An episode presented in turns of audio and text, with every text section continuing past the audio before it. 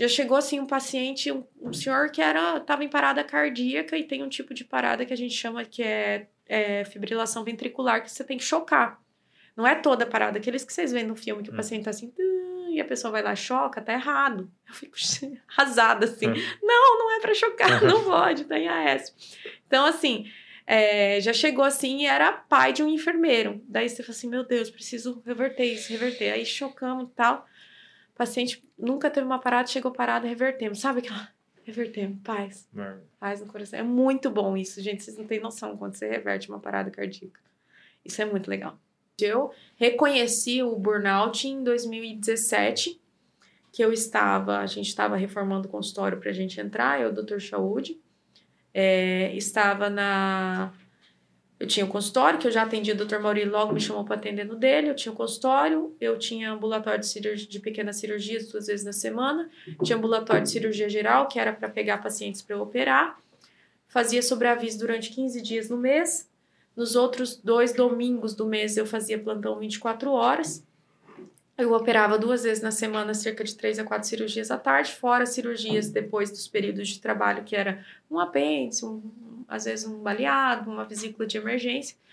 E aquilo que eu falei. E aí eu pegava, ganhava muito bem, naquela loucura, né? Tipo assim, vai, me ligavam de madrugada, Grazi, uma vaga zero. Vaga zero é quando tem um paciente grave que vai ser transferido para outra cidade. Eu ia, eu dormia, meu celular vibrava, eu já acordava. E aí chegava sexta-feira, eu chorava de cansado. Você não falava não pra ninguém. Não, Poxa, não conseguia falar não. sério. E É aí eu chorava de né? cansado. É. Eu saí do hospital por um período, até porque minha vida tava assim, eu, eu vivia para trabalhar, eu não trabalhava para viver. E aí foi onde eu tomei uma decisão que foi muito difícil para mim na época. E eu comecei a namorar o Neto, conheci ele, comecei a conversar com ele depois que eu saí do hospital. Parece que foi providencial. Por quê? Se eu tivesse conhecido antes, aquela, ah, aquela saidinha para se conhecer, para tomar um chopp, não rolaria. A não ser que ele tivesse doente, alguma coisa, e fosse pro hospital. É, exatamente. Tem que ser não mais ou menos assim. Podia não pra tomar um chopp, não, mas pra tomar um soro dava. né? Pode ser, é, real, real, um sorinho dava. E aí, aí nós começamos a namorar. Eu sempre fui muito acelerada, sempre fui muito assim com o meu trabalho. É, e eu acho que assim, ele foi entendendo a minha rotina e eu fui entendendo a rotina dele.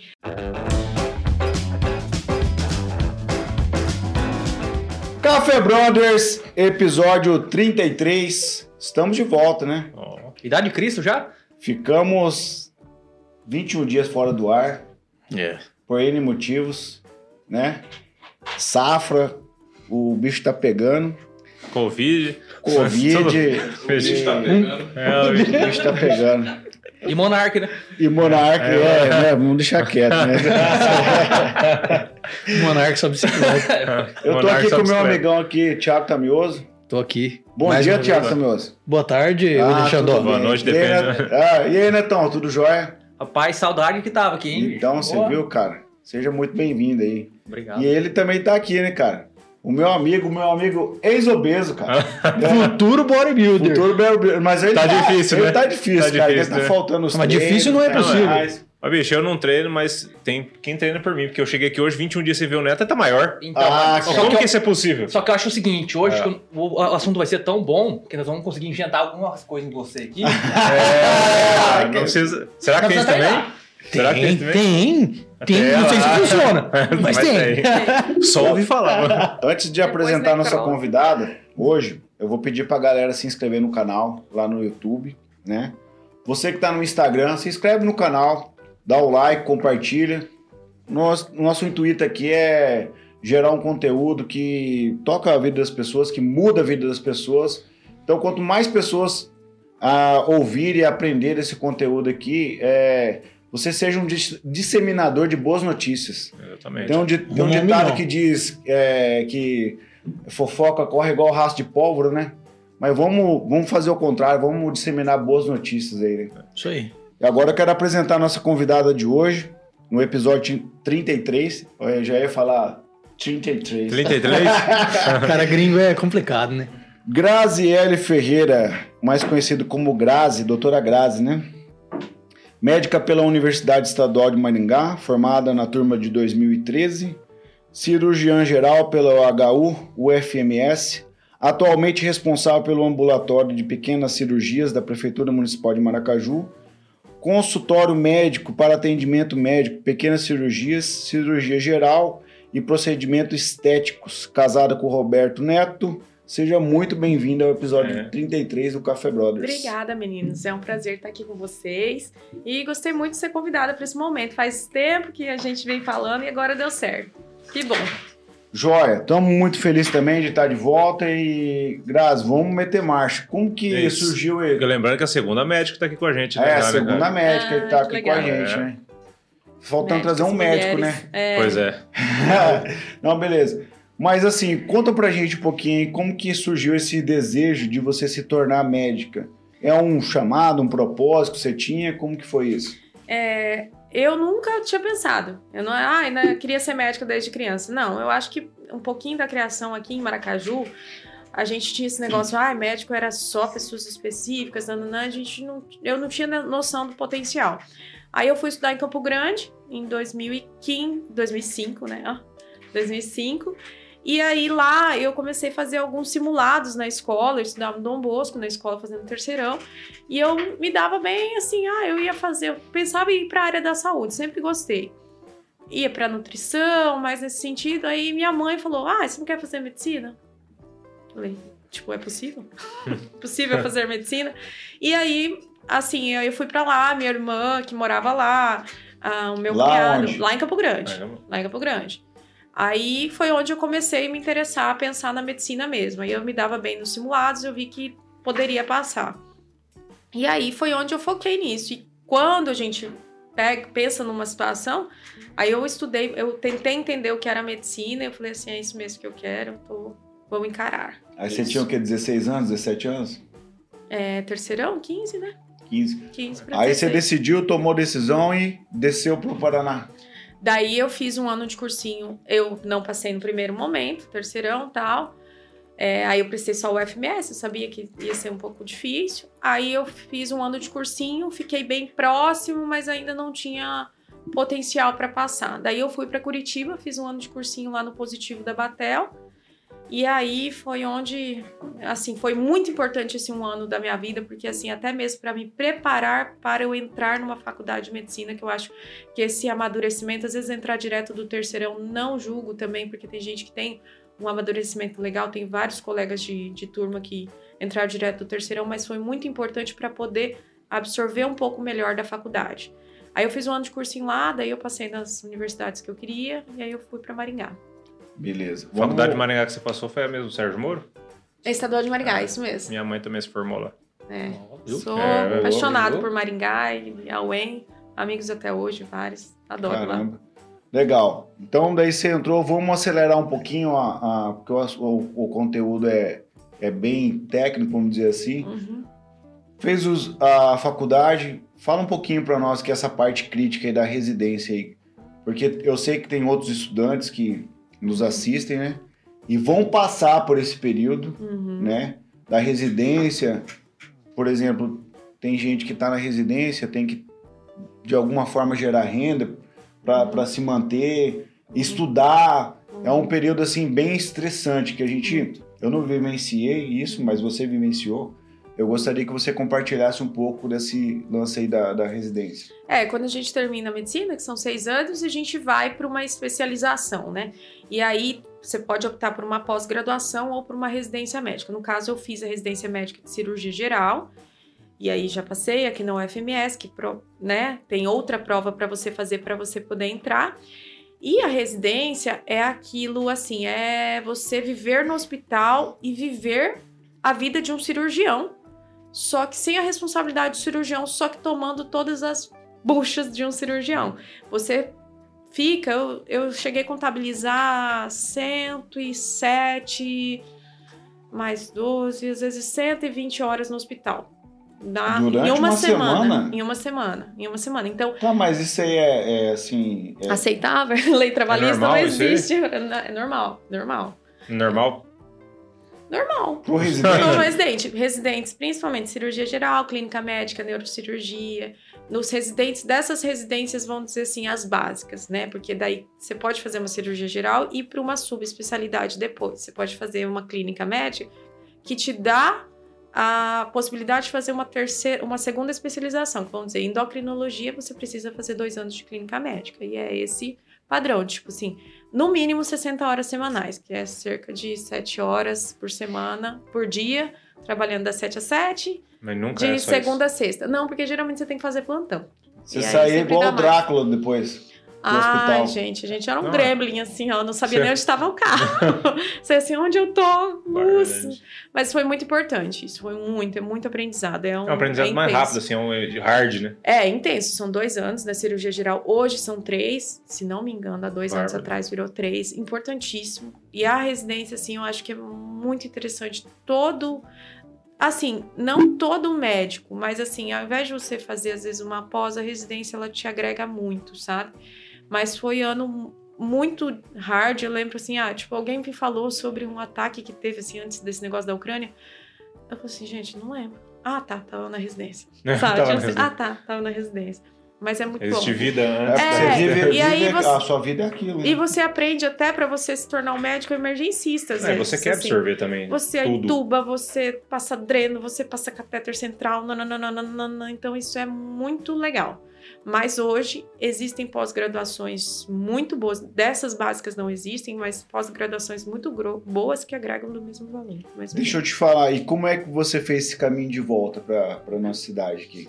Quando é, eu comecei a residência de cirurgia geral em Campo Grande, é, lá a prefeitura não paga muito bem. Então eu tinha que dar plantões todo sábado, nananã, ia ganhar, tipo, ganhava dois mil reais na residência, ia ganhar mais mil e pouco, sabe?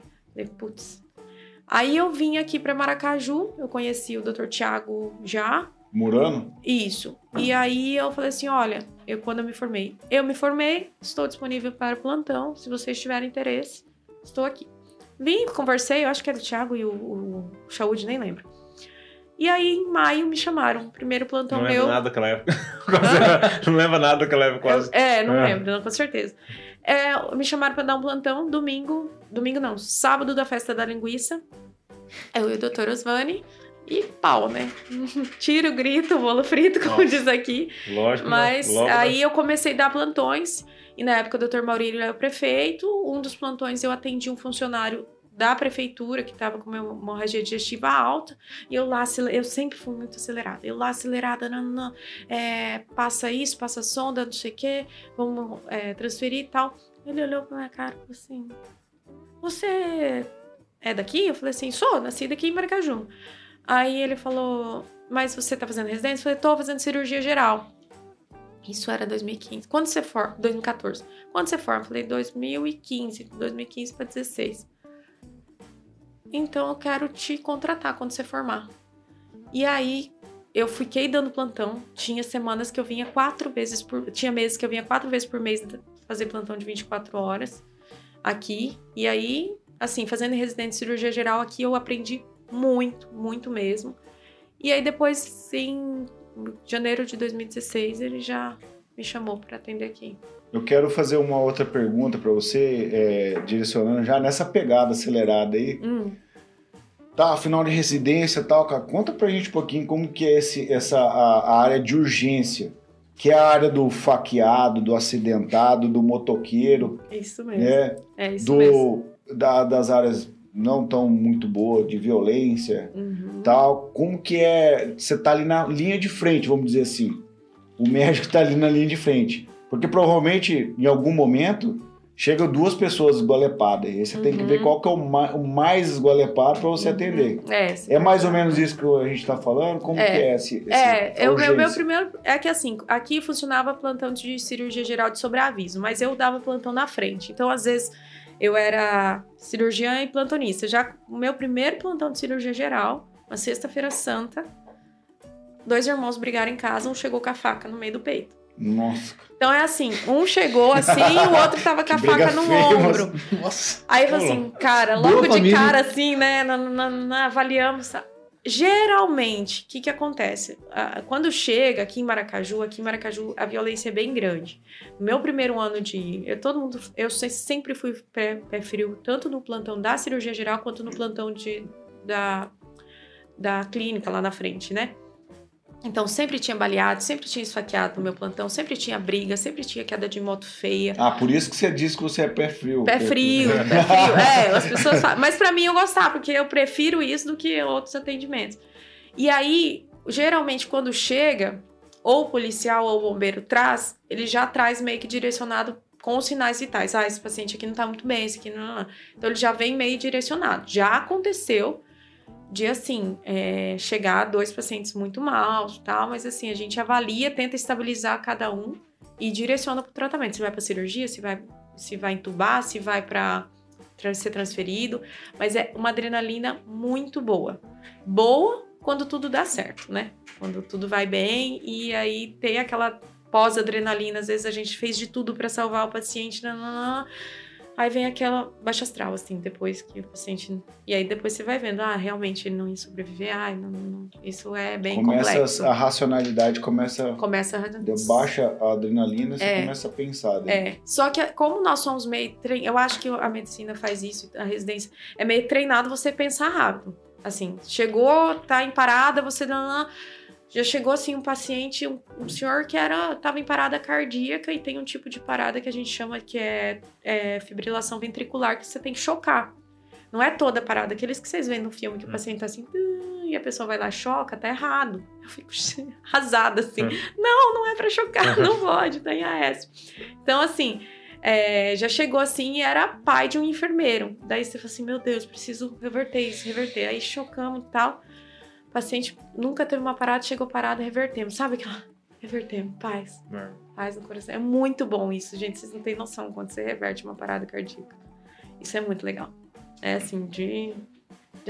É só quem faz, só quem vive uma parada com um trem desse, É, ver muito que legal. jeitado que é. gosta É do que faz, triste. né? Mas É. gosta do que faz e outra. É Entra, entra, triste. sabe de flow, né, Thiago? Isso aí, É. você entra num lugar que você tá fazendo, passou duas horas, você nem parece que passou duas viu? horas. É, os plantões que são assim, Verdade. são, você chega acabado no final, mas é muito legal. Nosso plantão de Réveillon, caos. caos. Natal e Réveillon era um caos, eu sempre pegava. Mas era legal. Como é que esse lance aí, por exemplo, você salvou a vida dessa, dessa do pai, de um colega de trabalho ali? É essa sensação quando as pessoas vão te agradecer. Nossa, é- é, não tem, não tem Acontece isso, as pague. pessoas vão lá falam, "Ô, doutora Acontece, obrigado. e tal." Acontece, acontece, graças a Deus acontece. Acontece assim. Eu falo assim, tem coisas que a, a medicina não é, te propicia, que é essa questão de agradecer pela vida. Você fala assim, cara, é um, ah, não dá pra explicar, não dá pra explicar. Quando a pessoa vem e é uma situação dessa, assim, e às vezes é uma coisa tão boba, por exemplo, você suturou o filho de um amigo seu e ficou bonitinho, o pai, o pai, o amigo seu vem te agradecer, sabe? É muito, muito gostoso, Legal. independente do que você fez, E as assim. pessoas te encontram depois de muito tempo e ainda falam alguma coisa. Sim, sim. Esse senhor que eu fiz essa. É, reverti a parada cardíaca, ele tem. A gente acha que eu tive Covid, às vezes eu esqueço, até hoje. E esses dias ele foi lá eu tirar um tumorzinho de pele lá no posto. no- Aí falou: Você lembra de mim? Eu falei assim, gente, eu olhei. Na verdade, eu falei, eu lembro do senhor. O que, que, que, que eu atendi no senhor? Aí ele falou: Ah, eu sou pai do Ronaldo. Contou. Eu falei, Nossa, que legal. Eu fiquei, daí eu fiquei faceira que eu vi depois de, tipo assim, seis anos, né? Porque faz seis anos que eu tô aqui. Pô, que massa. E aí tem o outro lado da história também, né, cara? Porque, tipo assim, aí tem gente estressada, Uhum. é, eu, eu- tem gente que xinga o médico, Uhum. tem gente que Acontece. fica lá, né, fala um monte de baboseira lá. Precisa cara. mais de um psicólogo do que de um médico. É. às vezes. Como Ah, que é esse como? lance, por exemplo, a pessoa chega lá toda estressada, ah, fulano, você não me atende, não sei o quê, aquela médica, desculpa, perdão a palavra, aquela médica ba- babaca, não sabe nada, tava operando cachorro, agora tá aqui. Uhum. Não, esse tipo de, de coisa, não, não acontece? Acontece. Eu, assim, eu, eu, graças a Deus, não tenho. Teve uma experiência, mas o pai de uma criança estava embriagado. Aí ele chegou assim: é, porque eu queria pôr um. Tinha fraturado clavícula, a gente põe um oito. Chegou, é, porque você quer, não vai pôr nada no meu filho. Aí Você percebeu que tá embriagado? É, é, assim, ah, só que nunca enfrenta o paciente. Eu acho que essa parte a gente tem que ter muita psicologia, é, maturidade inteligência emocional. Mas você emocional, né, pode estar exausto. Às vezes você tá assim, fulano, tem que fazer. Não vai fazer. Você, aí você respira, você Hum. sai da frente. Às vezes já aconteceu de eu ter que, assim, falar firme com o paciente, que, assim, falar assim, olha... Senhora, não tem outra opção. E aí eu faço um drama. Daí eu falo assim, a senhora vai morrer. é assim que acalma louco e bravo, É. então eu falo, o negócio é o seguinte, Não, você vai morrer. Você vai morrer. Nossa, cara. Olha, Isso que eu arrumei, troquei de cadeira com Você arrumou ele. uma trepa comigo essa cadeira, Thiago. Meu Deus, olha, ainda bem que não vamos pra médica. O cara quer ficar sambando em cima da cadeira, bicho. Aí não dá. Nossa, só foi acertar aqui agora vi que você é pé frio, né? Você, sei, cara. Tem, cara. Não, foi só, eu parei foi só falar. falar das ameaças que o bicho já começou a Caramba, ficar, ó. mano. Então é tipo assim, o cara tá bravo, tá estressado, fala, não tenho o que fazer. Ou esse aqui Tem ou que morrer, o que, que você prefere? É, mas não, não é tão assim. não, não é tão Xandó assim. já quer Mas ser o- uma, Opção A, uma situação que foi muito engraçada, que tinha um cara que era grande, sei Tamanho do Neto, alto, assim, é. E aí ele tava com crise de vesícula, não, foi lá no postinho, fez o pré, não, falei assim, essa menina não vai dar conta de me operar, não. E ele me contou depois, falou assim, aí cheguei lá no, no hospital, pá, operei, eu acho que tinha uns três vesículas na época, assim, operei, saiu. E assim, é, eu vou, converso, ó, nós vamos fazer isso, tal hora. Aí saiu, dei alta pra ele lá do hospital, falei assim, olha, doutor, você vai me desculpar, viu, mas eu não botava fé que você ia dar conta de operar. eu não, ele falou assim, sabe, já aconteceu disso, ah, sabe, né? eu falei assim, eu não tava, eu tava com medo. Ele falou assim, Puxa deu vida, tudo cara. certo. E hoje ele me encontra e ele fala assim, ah, você lembra que você operou minha vesícula? Eu olho o corte, ah, fui eu mesmo. Que assim, ó, olha, é, no início da minha carreira, é, eu ia, por exemplo, nisso que você tá falando, eu ia fazer a entrega de um equipamento novo na fazenda e tal, lá, por exemplo, uma colheitadeira. E eu não tinha experiência de como que ia funcionar a coisa ali, entendeu? Eu tinha conhecimento teórico. Aí eu cheguei na fazenda para entregar a máquina pro proprietário lá, o gerente, e aí eu falei, eu vou acompanhar o senhor. Ele falou, não, você pode operar a máquina aqui, você pode. Você pode conduzir aqui e tal. Cara, eu tava de frente com, com quem ia receber. Eu não sabia fazer aquilo. E eu não poderia demonstrar para ele que eu não sabia. Então, assim, você pensa, tipo assim, ali não tem ensaio, ô, ô, Tamioso. Você tem que entrar e resolver a parada, mano. E o cara não pode pensar que você não sabe. Você tem que Porque fingir, né? naquele momento você é o especialista. Uhum. E, então, E ele confia em você. Você fala assim, bicho, o que, que ele fez aqui, né? só que na minha situação é uma máquina. Aquela máquina não tem vida. Ela não vai É. morrer, entendeu? Quem pode morrer naquele tempo, naquele momento, sou eu que posso morrer, né? Porque, porque o cara pode ficar muito estressado comigo. Mas com você, no caso, ali, é, são vidas, né? Que tá na Uhum. tua mão. Uhum. E que legal, cara. O cara fala assim, nossa, ela não vai conseguir. Você fez o trabalho massa demais. E a pessoa vem e te agradece depois. Nossa, foi muito. eu- assim, é melhor às vezes que um elogio, assim, sabe? Assim, ele, ele depois pôs fé, né, no meu trabalho. E provavelmente ele indicou. Ele falou: ah, hoje eu indico todo mundo pra mim. Ah, com É porque na realidade isso aí se torna uma superar as expectativas, né? É, exatamente. Porque quando a verdade. pessoa olha e pensa assim, putz, não, dá conta. Ih, e você dá rapaz, conta, vai dar, beleza. Vai dar mal, né? Agora se a pessoa olha pra você assim, ih, Ih, vai dar assim mal. não vai dar bom não. E Depois der você bom- vai lá e faz mais do que bom, putz. Porque Legal. assim, geralmente, geralmente, eu tô falando no meu caso que, bom, acho que só eu, Torado, que tem filho aqui, né? Mas a gente vai levar o filho da gente no médico e o médico já tem o cabelo branco, já é mais velhinho. Você fala, não, isso aí tá louco, isso aí já, cara, o cara tem experiência. Mas aí você chega um médico novo, mano, fala, não, mas esse cara tá mexendo com cadáver ontem aí, lá na faculdade, lá, eu- tipo assim, É. O próximo cadáver sou eu. Você, você tá entendendo? Então, Entendo. mas pra gente que é pai, pra gente que vai lá como paciente, não é maldade. Não, é super comum. Não, é pra fazer piada. Entendeu? Não, mas a- eu ouço até. Ó, eu tenho. Vou fazer 10 anos de formado ano que vem. Até hoje eu ouço Caramba. assim, nossa, achei que era uma senhorinha. Eu falei, ah, então tô bem, né? Pelo menos. É, às vezes eu chego, nossa, Entendeu? doutora Grazi, achei que era uma senhorinha. Então, assim, Claro, com o passar do tempo, né, você a- a- tem um, agrega o seu know-how, tem experiência, você vai, e as pessoas vão conhecendo, boca a boca vai passando é, também. É, é. Mas no início, você passar confiança e credibilidade Ah, muito. Muito difícil. é difícil. Com e certeza, segurança, eu acho que na medicina o mais importante é você passar segurança pro paciente. Tipo assim, ah, eu vou tomar esse remédio, porque eu confiei no que ela falou, porque ela explicou, e enfim, fazer essa questão.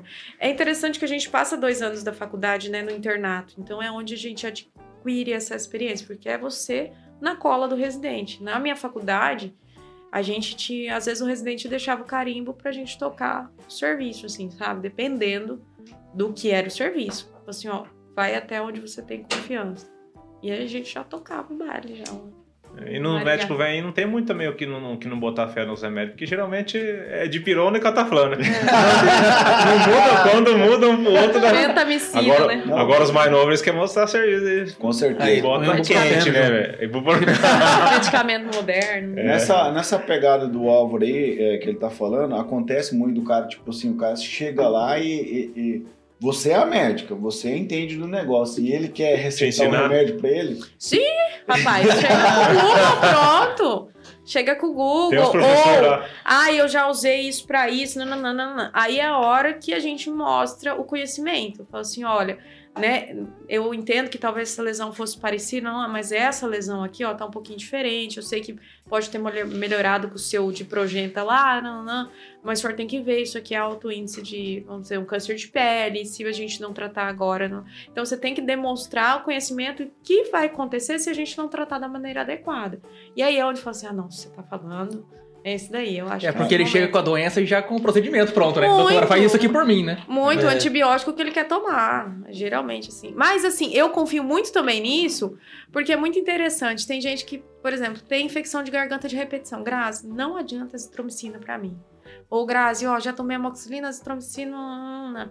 Aí eu falo assim, ah, não, beleza. Então, assim, quando ele traz essa informação, por que que eu vou prescrever de teimosia azitromicina pra ele voltar dali três dias com a garganta pior do que tava? Então, essa parte que o paciente não, traz é legal, o cara tá te dando um feedback do que tá Isso, rolando, né, é, tudo bem. Mas quando o cara chega e fala assim, doutor, eu tô com isso, isso e isso, você pode me receitar isso? Não, o, o, o- minha vizinha falou pra mim que eu tô com tal coisa. Não, deixa eu é. perguntar. Agora eu fiquei me perguntando aqui. É mais comum a pessoa chegar lá com resfriado e achar com- que tá com câncer? Ou a pessoa tá com uma doença grave e achar que é uma doença simples? A primeira opção, com certeza. É, chega lá, tá Com com um certeza. ralado no joelho e é câncer de pele. É câncer de pele, psoríase.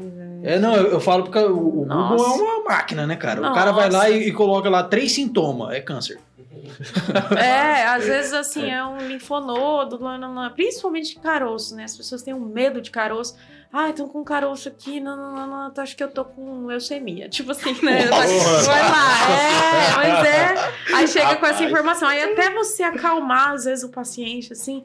Tem situações que eu vejo que o paciente, assim, às vezes vai além, é uma ansiedade. ou Acredita mesmo. ou- e tem aquele medo, aquele medo da Real. doença, que aí você manda investigar no sentido de um ultrassom. Ó, vamos acalmar a pessoa. Isso, muito, faço muito isso. Às É, vezes, não, e realmente, porque muitas vezes Porque a é pessoa um você chega, chega lá pra você e fala: Ah, não, eu tô com isso, isso, eu acho que é câncer. Se você não tira da cabeça da pessoa que é câncer, você vai É, tratar e vai, vai- ela vai ter um câncer só porque ela acredita E naquilo. às vezes cara. eu falo assim, ó, nós vamos fazer tal, tal exame por excesso de zelo. Eu falo assim, por excesso de zelo. Se a gente Legal, for cara. ó, pensar, não, não tem necessidade. Mas pra gente ficar tranquilo, pra você ficar de tranquilo. consciência. Exatamente. é. Isso é muito legal, cara, muito legal mesmo. Exatamente. Eu vejo que às vezes é, é- é falta.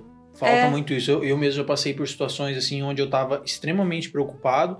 E o cara, dentro da experiência dele, dentro do contexto que ele vivia, ele via que não era uma coisa onde eu devia me preocupar. Mas ele achar que eu não devia me preocupar não me despreocupava. Exatamente. Entendeu? Por Então é muito legal isso, cara. Às vezes a gente direciona o exame, não é às vezes tão necessário, mas acalma o paciente. Deixa eu perguntar uma coisa pra você, é o seguinte, assim, tá, por- pelo fato de você ser mulher, ser jovem e tal, é, como que é esse lance, assim, tipo, o, o, o homem, a mulher, você vai atender ali, é, tem esse lance do preconceito, às vezes é uma, uma doença mais íntima, uma doença no- nos órgãos íntimos da pessoa tal, Uhum, uhum, a pessoa fala assim, não, essa menina aqui, eu não quero essa menina, Uhum. entendeu? Acontece tipo de situa- de situação, ou a pessoa confia, fala assim, não, eu tô com esse problema aqui, eu preciso de ajuda. É que eu acho que essa hora a gente tem que ser o mais técnico e prático possível. Eu acho que o fato de eu ser cirurgiã ajuda um pouco, assim, nessa parte de ser objetiva.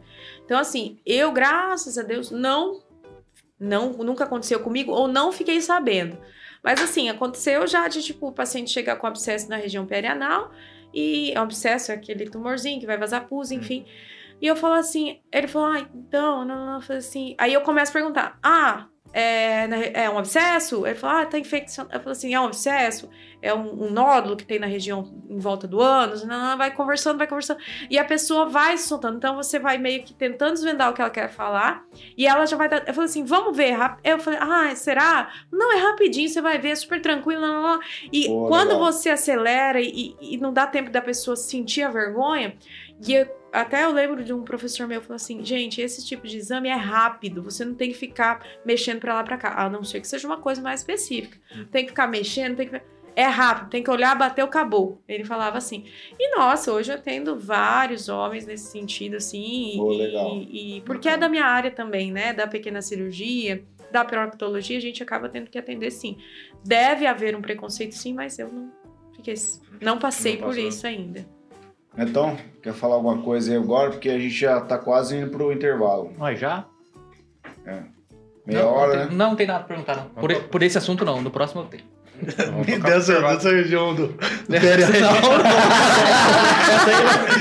Essa Não, aí- corta aí, aí- falar uma bobeira aí. Não, sabe por quê? É o seguinte, porque eu vi um podcast, o cara, tipo, o cara é um humorista, e aí ele chegou lá e tava com um problema no ânus, né? Ali, sei lá, se era hemorroide, não sei o que era. E aí, tipo assim, o cara foi ah, com, com um médico, e o médico tava com três residentes. Ai, E aí, tipo assim, o cara, o cara novo, sei lá, 20 e poucos anos. E aí ele chegou lá e o médico tava com três residentes. E cada residente foi e fez o toque no cara, mano. Cara, o cara tava. O cara, o cara tava. Não. Ou gosta, ou gosta. Ai, não, é o colega, assim, ele Mas eu não sei se é real ou se é piada que o cara tava contando. Não, é, sabe por que que é real? Minha mãe tava contando isso aí pra mim esses dias. Minha mãe, quando acho que foi a me ter, eu acredito, eu acho que foi, já tava contando de, de ter eu e minha irmã, não lembro disso, mas eu acho que foi. Ah, eu tava contando pra minha esposa, muito tranquilo e tal, não sei o quê. Aí minha esposa falou, nossa, eu tenho muita vergonha, porque o dia que eu for tiver filho, não sei o quê, eu vou ter muita vergonha. Eu falei, ih. Eu, quando fui ter, foi, é, acho que foi, em- foi em São José do Rio Preto. Minha mãe tava lá em trabalho de família. parto, né? Dos anos E- 70. É, exato. Quando foi isso aí? Esse trabalho de parto. E aí tinha um médico que era o médico dela, que o cara não tava lá no dia, e tinha outro médico. Só que esse outro médico tava acompanhado de uma equipe que tava fazendo excursão aquele dia ali, parece que tinha 16, cara. 16. E minha mãe, teve um, é, minha mãe teve um trabalho de parto que demorou muito tempo. E aí ela falou assim que o cara. Cada vez o, era não, um, o médico chegou lá e falou assim, gente, é, essa é a melhor paciente pra gente aprender isso aqui. Porque ela, tá- ela vai passar por todas as fases por causa do tempo. E minha mãe disse que ficou lá e. De boa. Gente, hoje não faz mais isso, ela, sabia? Hoje em dia não ela faz falou assim, isso. filho, eu só queria uma coisa.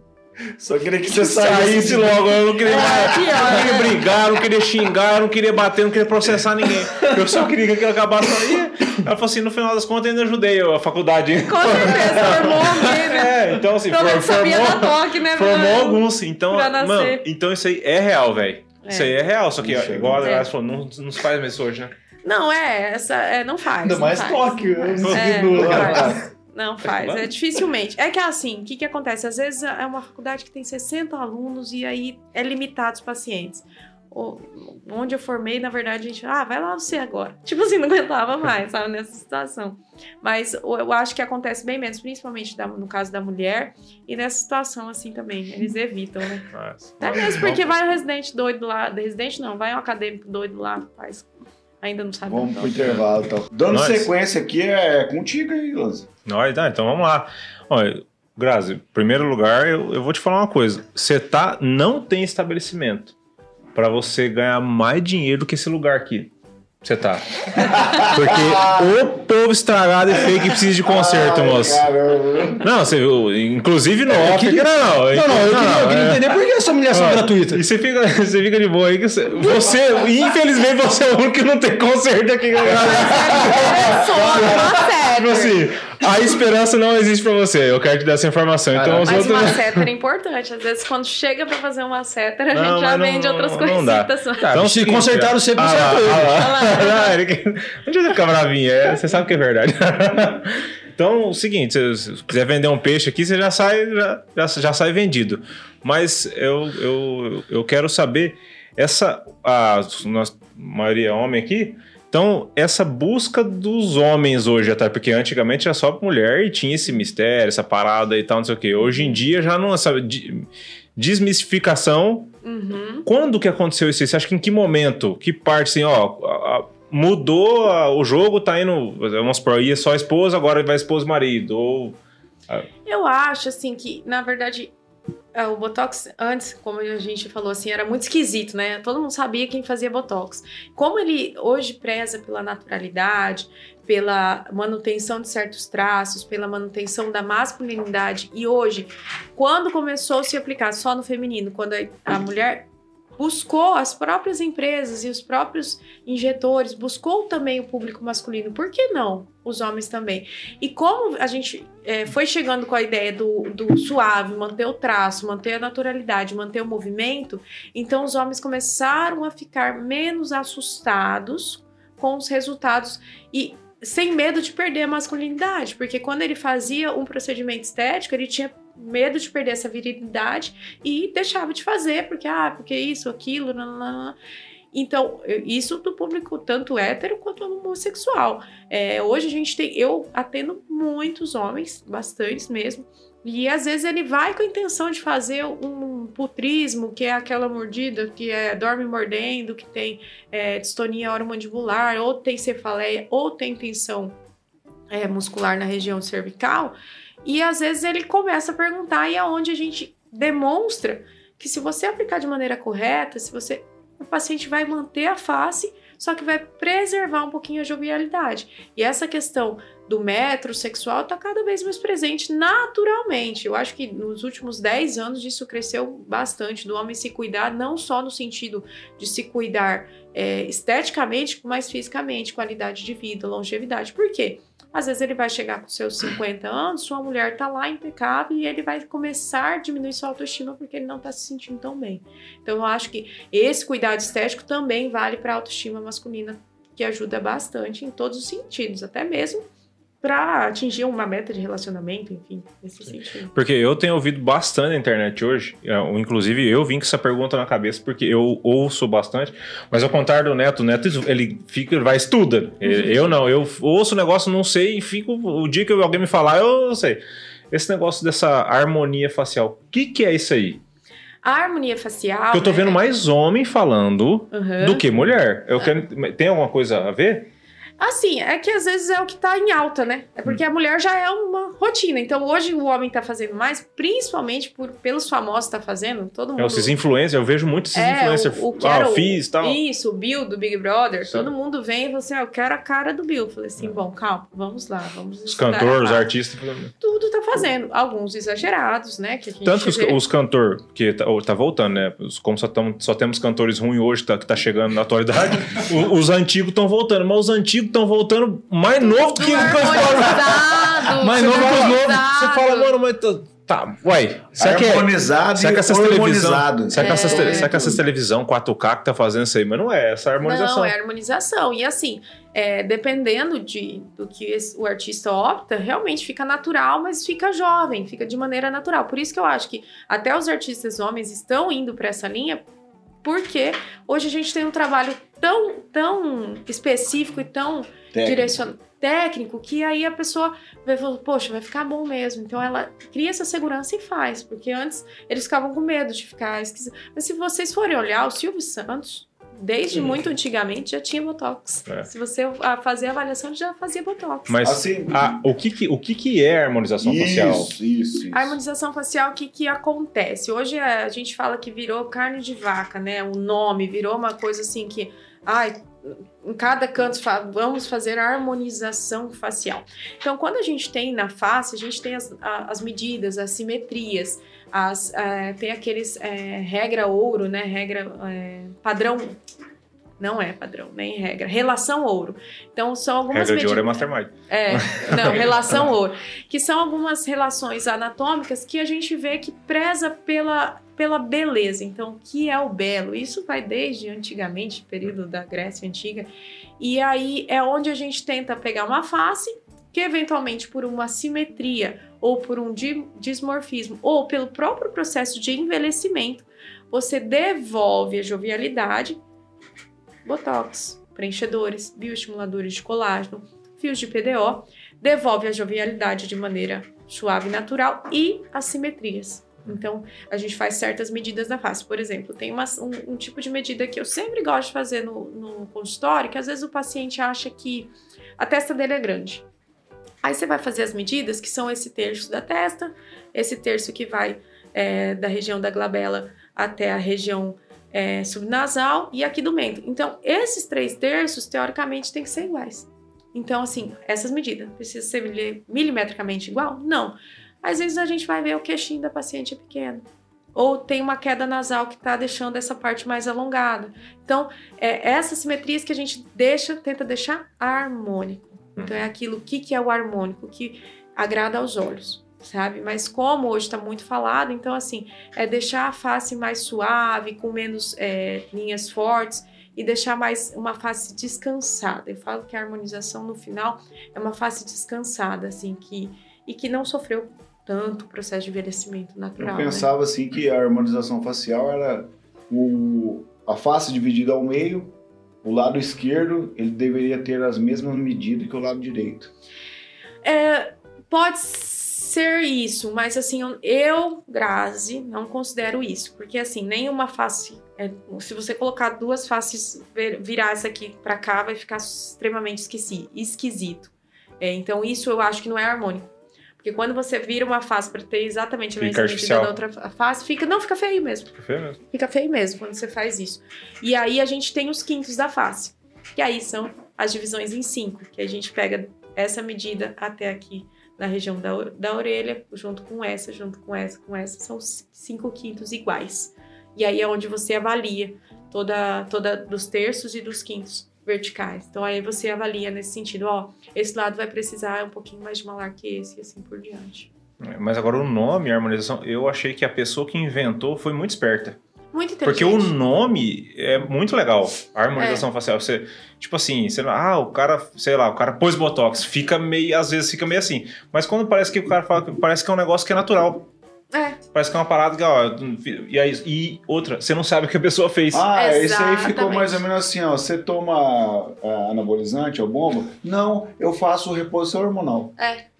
Aí Você é, usa botox? Não, faço harmonização facial. É um jeito bonito de fazer. É, É, porque daí reposição hormonal, não, eu faço reposição hormonal. Eu Mas eu faço uso de esteroide. Eu acho bacana essa- essa- esses dois pontos. Tanto existe o fica estética? É. Fica. existe o pra estética e existe também pra saúde, que você falou, né? Tem algumas coisas que são. é, pra você saúde, tá falando do- do- da mordida. turismo, da cefaleia tensional.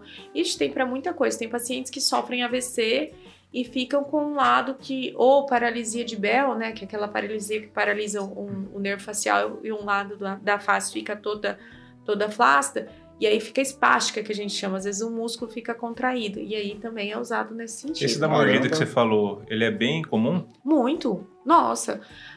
Pra dizer assim, 50% dos pacientes que às vezes vão fazer, a gente começa a conversar e aí eu, eu- já O virou que, que é? rotina. Nervosismo da pessoa ficar com a cara muito, Tensional, muito travada? geralmente é Tensional. tensão. Fica tensão, com a mandíbula pensado. travada. Exatamente. Às vezes acorda com dor de cabeça, às vezes acorda com dor, ou começa a ter problemas de ATM, da, da articulação temporomandibular, e por conta que o músculo está extremamente forte. Tem gente que chega a ter isso aqui projetado, projetado assim, vindo para fora a musculatura de tão forte que ela, que ela ou fica mordendo a noite inteira, ou faz o trismo, É. sabe? E aí tem tem essa situação e tem para hiperidose, que é para o suor excessivo, né? Que isso é muito comum também no consultório. Grazi, faz uma pergunta. Qual a diferença do, do Botox e do ácido hialurônico?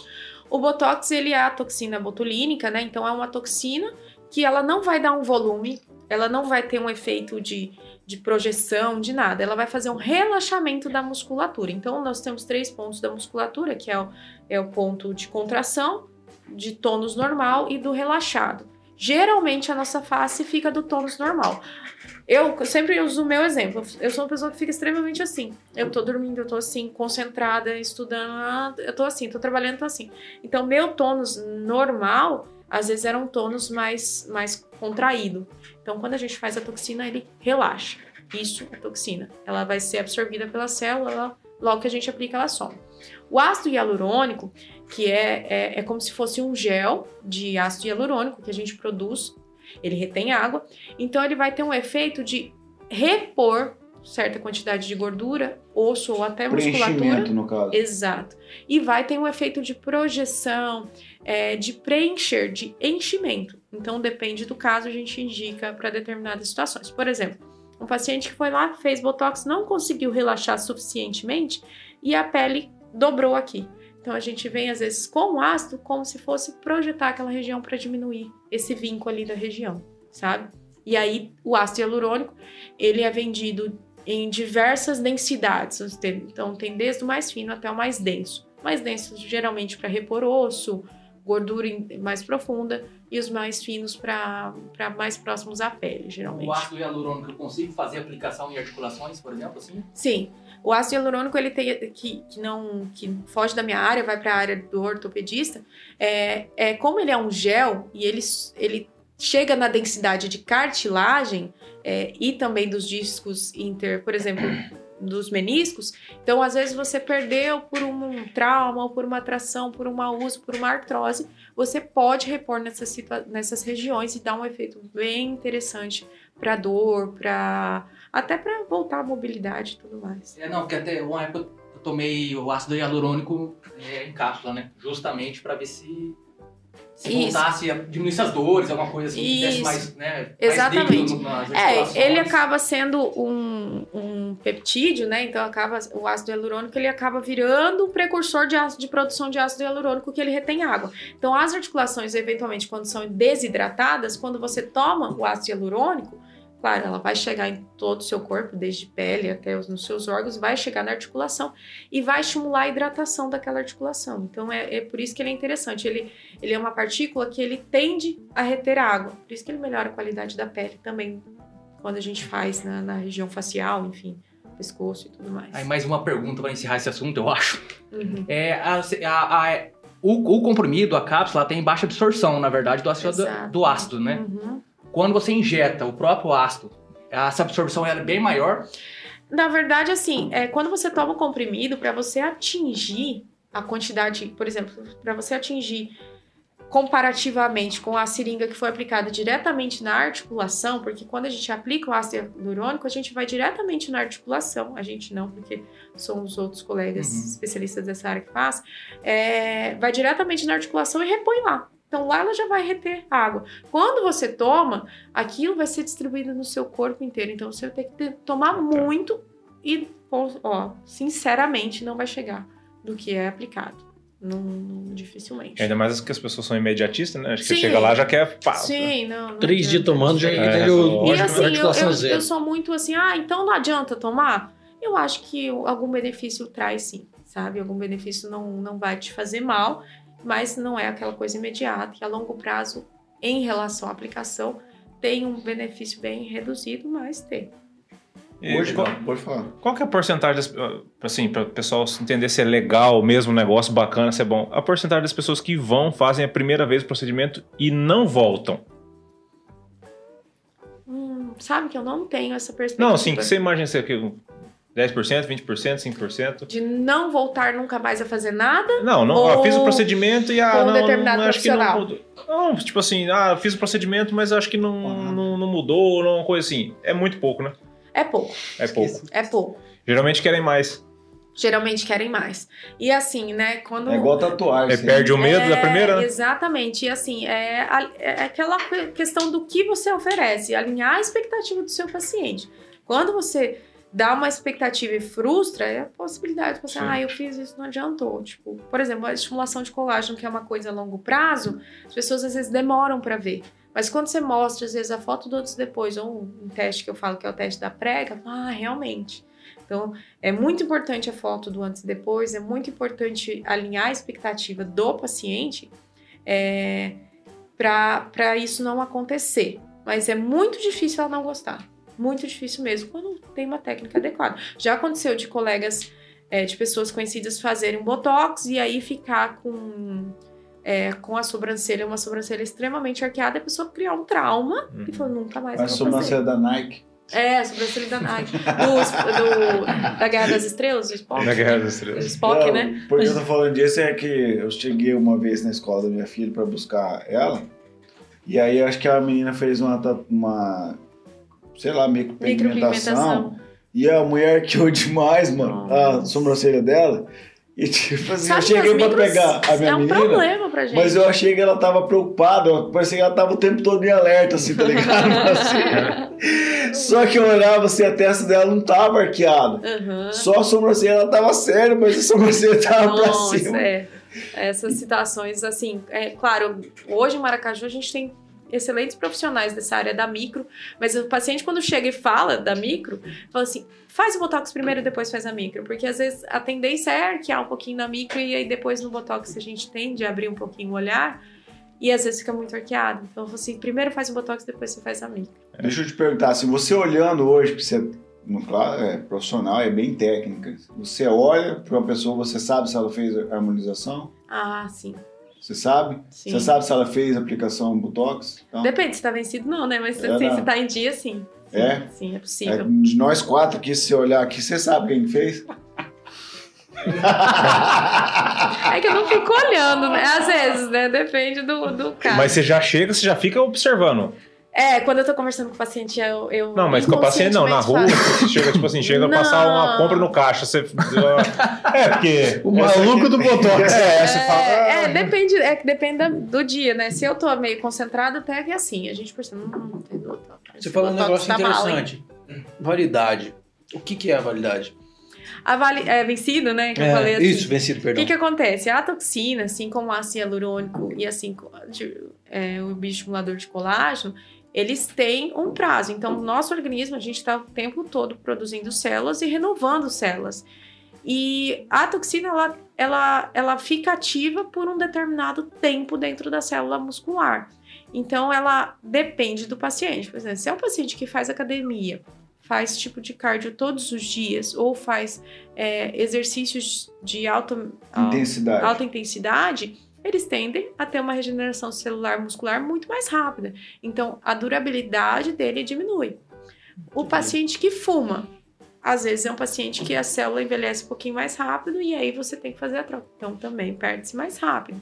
E quando o paciente movimenta inconscientemente mesmo, também perde um pouquinho mais rápido.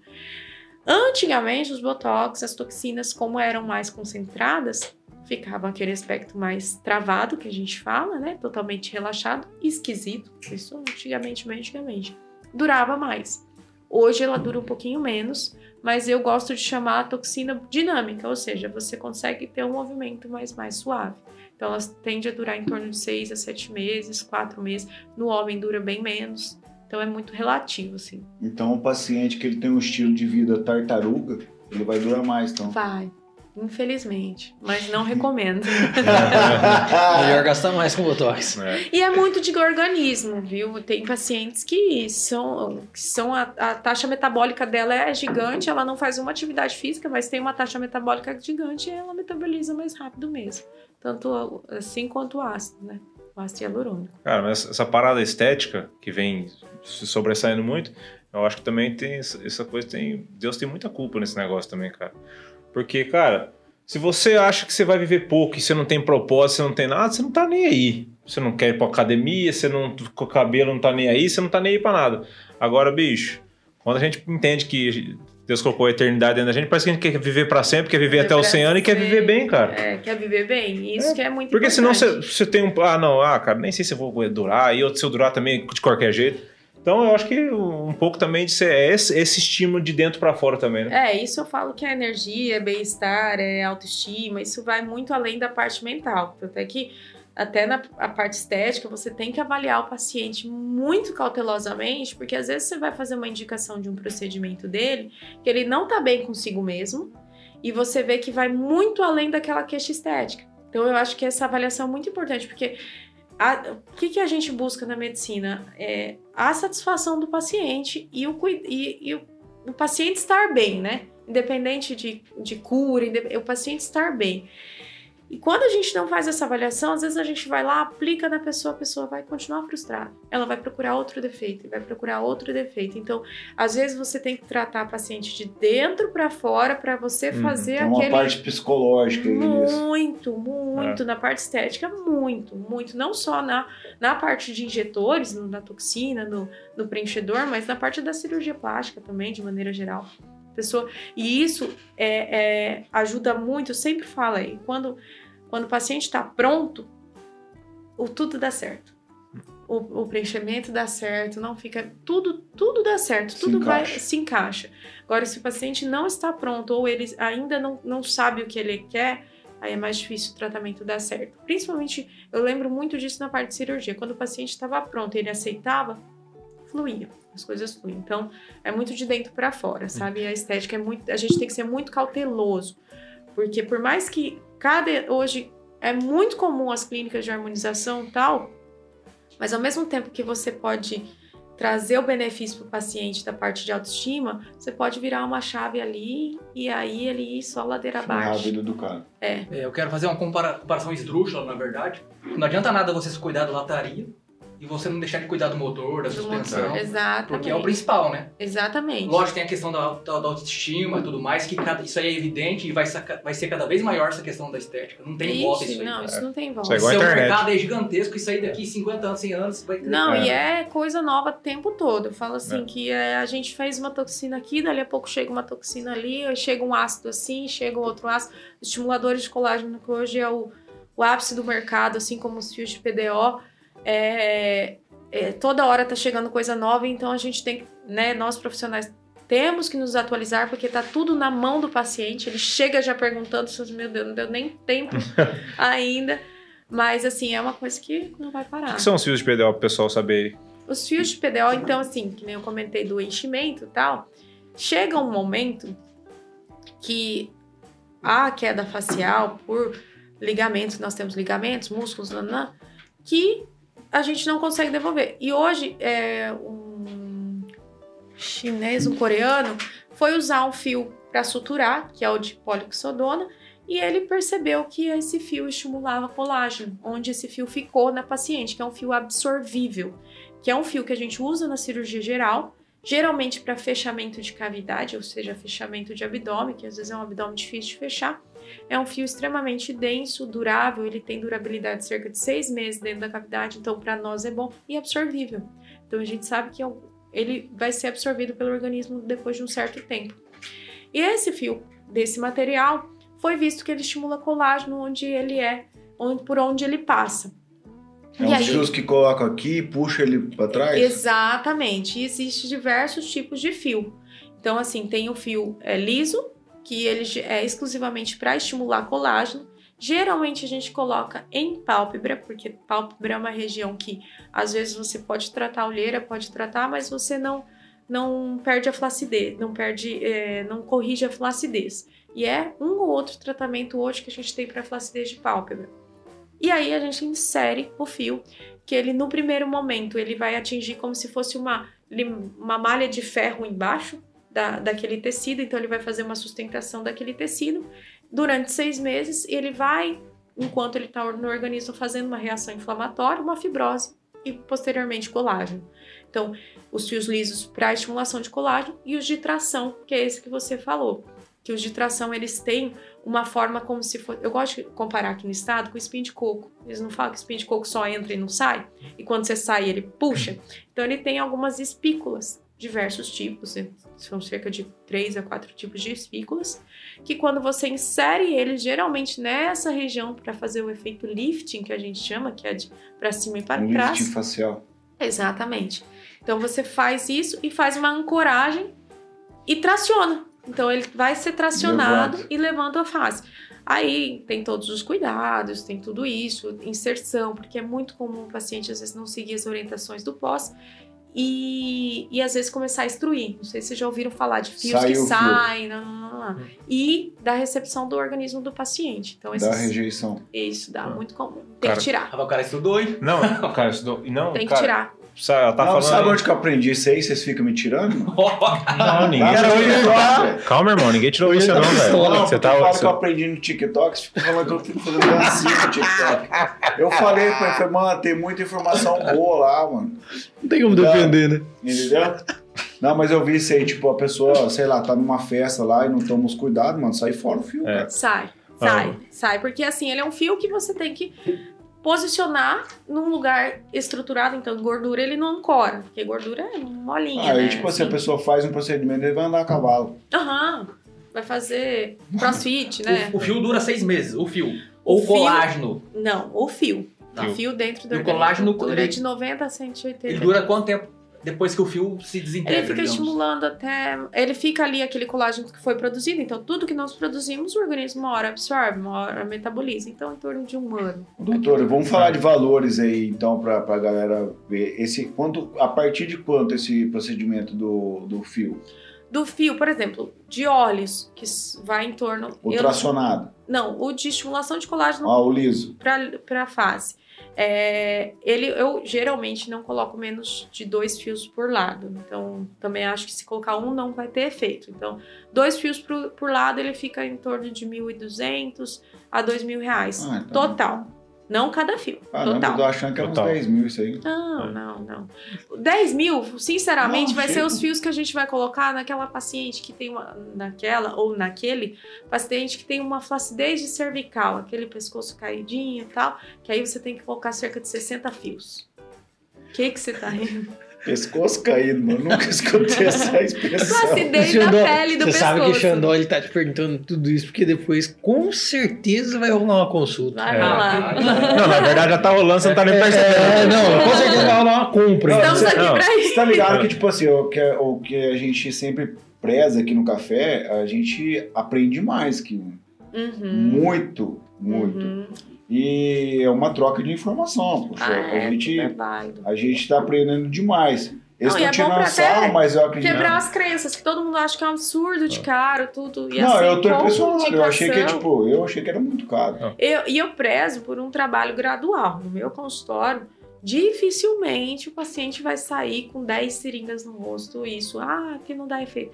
Eu faço um trabalho todo gradual para o paciente entender o que está acontecendo, sabe? Tipo, ah, Entendeu entendi. o processo? O processo, exatamente, que eu acho que é um dos mais importantes. Você já deixa claro que, tipo assim, olha, você tá vindo aqui, mas não tem milagre. Eu, eu deixo. É, não, milagre não existe eu Tipo, mesmo. a pessoa- É só Deus, eu falo assim. Tipo assim, a pessoa muito feia mesmo, vai lá, você, assim, tem. tem Não, se você, Cara, ele Você- tá, ele tá. É, Agora ele tá se consultando. Agora ele tá se consultando. Esse é o momento, esse é o momento, Vai, é o vai. momento. Vende, Vende seu a- peixe, Vende agora é a hora. Depende da definição porque se eu tenho um amigo, Um primo do tio. É. eu tenho um amigo. Irmão Não, do meu vizinho. Brincadeiras à parte, eu, eu queria perguntar uma coisa mais assim, da graça. Pô, tô te conhecendo agora, que tal, primeira vez, e eu tô assim, procurando entender, cara, como que você consegue organizar a tua rotina, tudo. Eu já disse, a gente já conversou aqui no, no off aqui, né, que você casou tem pouco tempo, né? Uhum. E eu, eu, eu Álvaro, a gente tem rotina de, de pessoas casadas, a gente sabe que o, o casamento ele demanda de tempo, né? Para você ter uma Uhum. qualidade de vida com o seu cônjuge. Isso é, é normal, né? E ninguém, pelo menos na minha cabeça, na minha concepção, no entendimento que a gente tem nessa fé cristã, ninguém casa pensando em separar. Uhum. Mas como é que você consegue, cara? Tudo essa. essa meu, eu, eu faço bastante coisa. O Álvaro faz mais que eu. Mas como é que você consegue organizar essa, essa, essa rotina tua de paciente e tal? Porque não é só lá no consultório. Uhum. Quando dá problema, as pessoas te ligam também. Ah, entendeu? Médico é médico em qualquer lugar, né? Médico é, É, médico em é. qualquer Tem lugar. como você desligar no. Não. Assim, então, assim, não como é que tem. você consegue dar atenção no seu casamento, pra família, paciente? É porque agora o Xandó tá falando da Grazi barra casada agora, né? É, Grazi, É. As raízes, né? Vamos dizer assim. É, eu, assim, eu até falo, eu saí do hospital por um período, até porque minha vida tava assim, eu, eu vivia para trabalhar, eu não trabalhava para viver. E aí foi onde eu tomei uma decisão que foi muito difícil para mim na época. E eu comecei a namorar o neto, conheci ele, comecei a conversar com ele depois que eu saí do hospital. Parece que foi providencial. Por quê?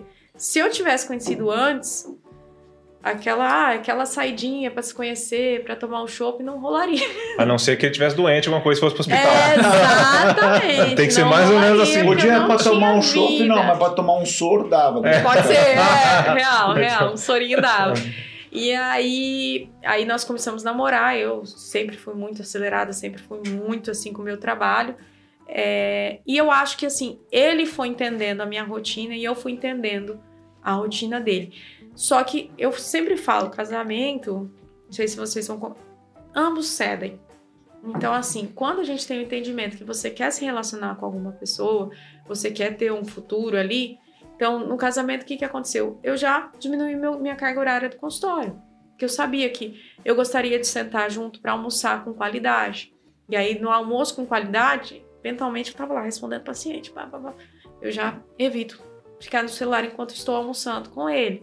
Então, que bom que você falou evito, porque se você falasse não, eu ia falar, putz, eu tô enroscado, porque eu ainda de vez em quando. Eu evito também, mas de não, vez em quando. Não, às vezes acontece um paciente que, ah, fez tal coisa.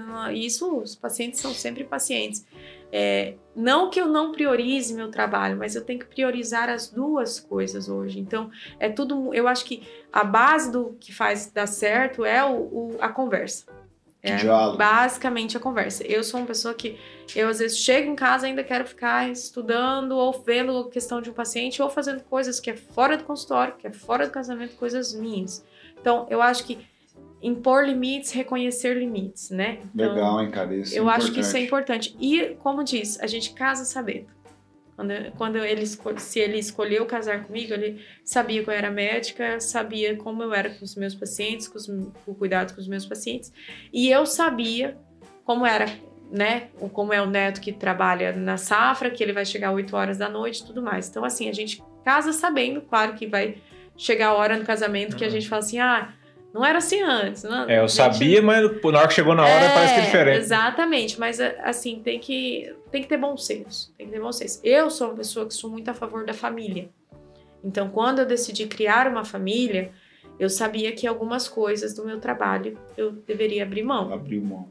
Então, esse ano mesmo, a gente, eu tenho o meu grupo de faculdade que somos em sete meninas, que a gente se encontra anualmente, duas delas estão tendo filho, inclusive. Eu casei, então falta uma ou duas para casar, assim, tá todo mundo assim nessa mesma vibe. E a gente fez uma promessa no set de ano novo, que nós vamos ter um hobby. Olha só, parece uma Olha. coisa tão simples assim, nós vamos ter um hobby. O que, que é um hobby? Fazer alguma coisa durante a semana que não seja da medicina, que não seja do casamento, mas que é, nos agrade. Ah, mas não pode ser. Na... Não, não pode. Então, tirar uma, duas horas. Às vezes, até em horário comercial, que é extremamente difícil. Quando eu uhum. fico, às vezes, livre da quatro da tarde, eu falo assim, meu Deus do céu, o que eu vou fazer agora? Eu tenho essa sensação também. Hum, é horrível, é horrível. Eu e faz aí... tempo que eu não tenho. não, aconteceu hoje. É. Acontece. eu fui então... até treinar com o Thiago, porque deu, é... deu essa casa aí de, de dar uma janela. E isso, isso, é bom. E aí a gente tem que aprender a aproveitar o ócio, porque a gente quer, quando tá parado, quer tá fazendo to, toda hora uma coisa. E até mesmo no casamento. Às vezes você não tá fazendo nada, não tá indo com a amiga, não tá vendo filme, você tem que aprender a aproveitar Essas aquele amigas ócio. suas, tem duas que é solteiras? Eu tenho umas indicações ah, também. Todos casados. Ah, todos casados? Ah, todas ca... Duas estão, assim, não casaram, efetivamente, mas tá morando hum. junto, uma ah, se mudou para Salvador. É só fazer uma indicação só.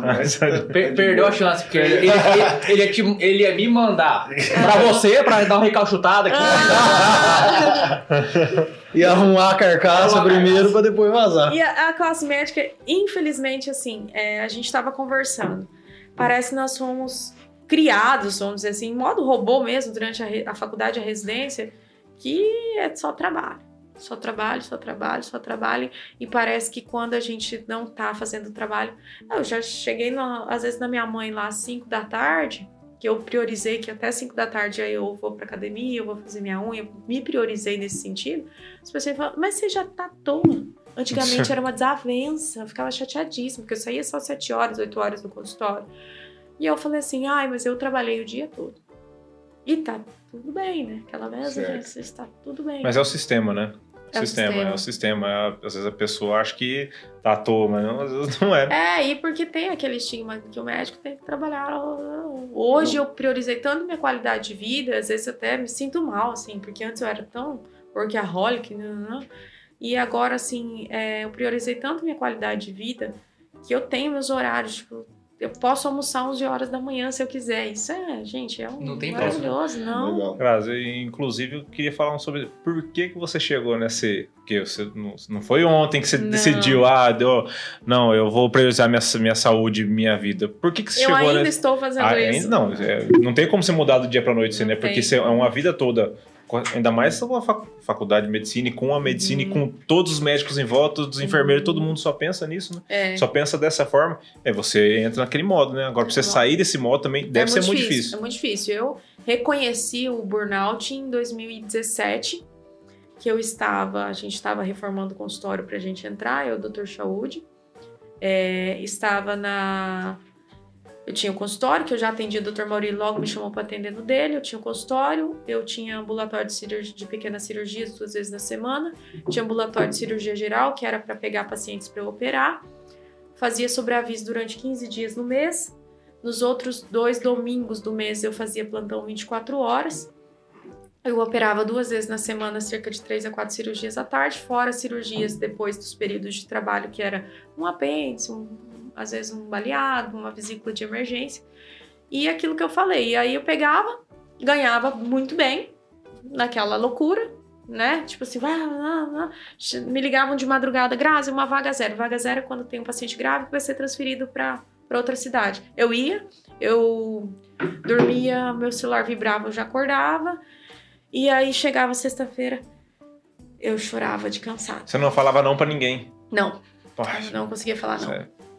E aí eu chorava de cansado. Aí, assim, eu estressada, aí começou a cair a qualidade do meu atendimento com o paciente e isso me deixava mais mal.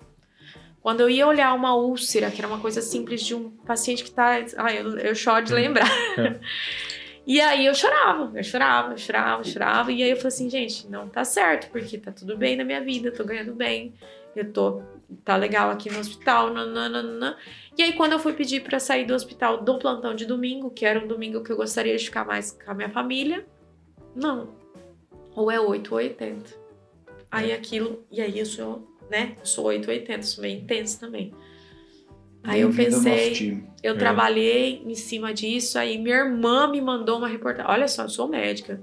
Tá uhum. certo, minha irmã é irmã, né? Uhum. É. E a minha irmã farmacêutica falou: Olha, Graça, acho que você tá com burnout, não, não procura ajuda. Aí o que, que eu fiz? Me automediquei, né? sou médica. É médica. Eu sou médica, eu me automediquei. Eu conheço uma médica. Ah, sou eu. Aí eu me mediquei, fiquei bem por um período e foi o tempo que eu precisei para sedimentar o que, que eu quero da minha vida. Porque o que, que acontecia? Eu me dedicava tanto àquela situação. Explica pro pessoal o que é o burnout, para o pessoal entender bem. Burnout é síndrome da exaustão física e mental. É quando você começa a trabalhar no seu trabalho, você ama o que você faz, você tem certeza, só que você não consegue conciliar outras partes da roda da sua vida. Quem fez Mastermind uhum. lembra. Então, assim, seu lazer, a sua própria saúde, você não consegue nem priorizar a sua própria saúde em prol ao seu trabalho a sua família, a sua vida social, é o seu lazer, é, até mesmo administrar o seu dinheiro. Então até eu, eu ganhava muito bem e eu pegava um final de semana, viajava para São Paulo, viajava para o Rio, viajava e eu gastava e eu nem sabia para onde que foi meu dinheiro. Então eu, hoje eu falo que aquele momento que eu trabalhei tanto, não economizei, não investi, não fiz nada porque eu não tinha tempo de sentar para saber onde eu ia fazer com aquele dinheiro. Porque o tempo que eu tinha, eu comia, tentava dormir, porque eu até insônia comecei a ter. Então, a, a, e aí você, quando você tem burnout, é quando você já não vai bem no seu trabalho. E esse, só num pause, essa é a realidade de muitos profissionais da saúde. Muito. Não, não só da saúde, pô. Muito. E não o só da saúde, é específico o da ser saúde. humano hoje, o ser humano hoje ele tá é, muito é, difícil é quem Aquela frase é quem que trabalha enquanto eles dormem, eu sou super contra. É, não. Eu sou super contra, porque você desenvolve uma ansiedade, você pode desenvolver um pânico e uma depressão. Tudo junto. É. E aí, filho. E tudo em busca do quê? Você aí você não trabalha nem dorme. É. Aí você não trabalha nem dorme. Porque aí quando eu queria, às vezes, descansar num sábado, eu dormia até meio-dia. E aí como que eu ia ficar com a minha família? Era, é foi mesmo. bem. Mas foi um período que foi muito importante pro meu. Que assim, eu me, me avaliei. Não fiz terapia hum. nesse período. E aí, quando começou a querer acontecer de novo, tá aqui já veio. Que aí eu me tratei, me mediquei por três meses. Dá uma ideia que é errada. Aí eu falei assim, o que que tá me fazendo mais mal do que bem? Hospital. Infelizmente, porque eu amava aquele ambiente. Mas eu precisava sair. Foi onde eu cortei meu, o meu, meu, ah, meu salário para um terço do que eu recebia, até menos, porque aí tinha plantões e tudo mais. E aí eu comecei a rever a realidade do que, que eu fazia com o meu dinheiro, o que, que eu estava fazendo da minha vida, porque eu não conseguia nem planejar a Grazi que ia ter 40 anos. Eu ia estar naquela mesma situação até hoje se eu não fizesse aquilo por mim. Um ciclo vicioso. Um ciclo vicioso. E aí, o médico é dono de fazer isso, né? Muito. De chegar muito. com 50, 60 anos de idade, o cara não tem nada. O tá fazendo plantão Sim. ainda. E tá fazendo plantão ainda. Como, como alguma coisa está desregulada, você acaba optando pelo prazer imediato. Por exemplo, compra, viagens. E o cara, olha em volta. Recompensa. O cara olha em volta, ele vê todo mundo fazendo a mesma coisa. sabotagem no final, né? É, é uma e, sabotagem e, que você faz. Qual, qual é o problema? Ah, sou médico, tu e eu tô passando pra. Mas, é, quando você chega com uma doença física, é fácil você diagnosticar ela. Agora, fala para mim, é, para um, um, problema emocional, que band-aid que você cola, que injeção que você toma pra passar essa parada. Por isso que é muito igual você falou assim, ah, eu me automediquei e eu não procurei ninguém no começo, porque é um troço muito difícil de você saber muito o que difícil. lidar. Como você vai saber? Ah, e é muito difícil. E outra? E não adianta, assim, a gente ficar batendo murro, dando murro em ponta de faca, porque depois de um tempo, comecei a sentir os mesmos sintomas. Aquela Sempre coisa, volta. aquela angústia, a insônia, tá, não, não, opa, preciso. Aí eu fui procurar um especialista, faço terapia até hoje, porque assim, é uma coisa que, que ele tem uma ligação, em algum momento você, você, algum trauminha gerou lá no meio, sabe? E aí, onde você, a terapia, eu falo que hoje, no mundo atual, todo mundo é, até, eu, até eu queria reforçar isso, nós estamos diante de uma profissional que é uma médica que é, quebrou vários tabus aqui hoje pra gente. E, gente, se você precisa fazer terapia, faça terapia, cara. Procure ah, um psicólogo, um psiquiatra. A sua é, saúde mental e emocional vale é, muito mais do que. As pessoas ficam com preconceito, principalmente as pessoas da minha geração e do, e do pai do é, E os mais velhos, é frescura, né? É frescura, é frescura. entendeu? É, não, não tô querendo tirar a virilidade do homem, mas às vezes a pessoa, uma, uma troca de ideia com o psicólogo ou com o psiquiatra, não, eu não tô louco, não preciso ir. É, é essa situação. E o autoconhecimento antes era, era passado por um. Era passado como uma coisa assim, tipo, ah, eu sou assim pronto. Só que você vivia infeliz com o seu jeito de ser. Então hoje a gente não precisa disso. Graças a Deus a uhum. terapia veio para ajudar muito. Legal. E ah. fala um pouquinho assim, pra, pra, nesse a Grazi, pessoa, né, família, né, cara? Eu achei muito importante isso que você disse, porque eu tenho visto que a família tem sido muito atacada e as pessoas que são jovens, ah, não, casar pra quê? Não sei o quê, tal. E eu, poxa, ela, ela casou, tal, tá constituindo uma família. É legal expressar isso para as pessoas, o valor da família, né? Uhum. E a Grazi se vê mãe, pensa em ter filhos. Mas logo, no ano que vem. Que legal. É, a, gente, a gente sempre fala, né? As minhas colegas médicas, né? O médico ele tende a formar mais velho, ele tende a, a, a, ter essa segurança financeira, essa estabilidade financeira, estabilidade de profissão mais velho.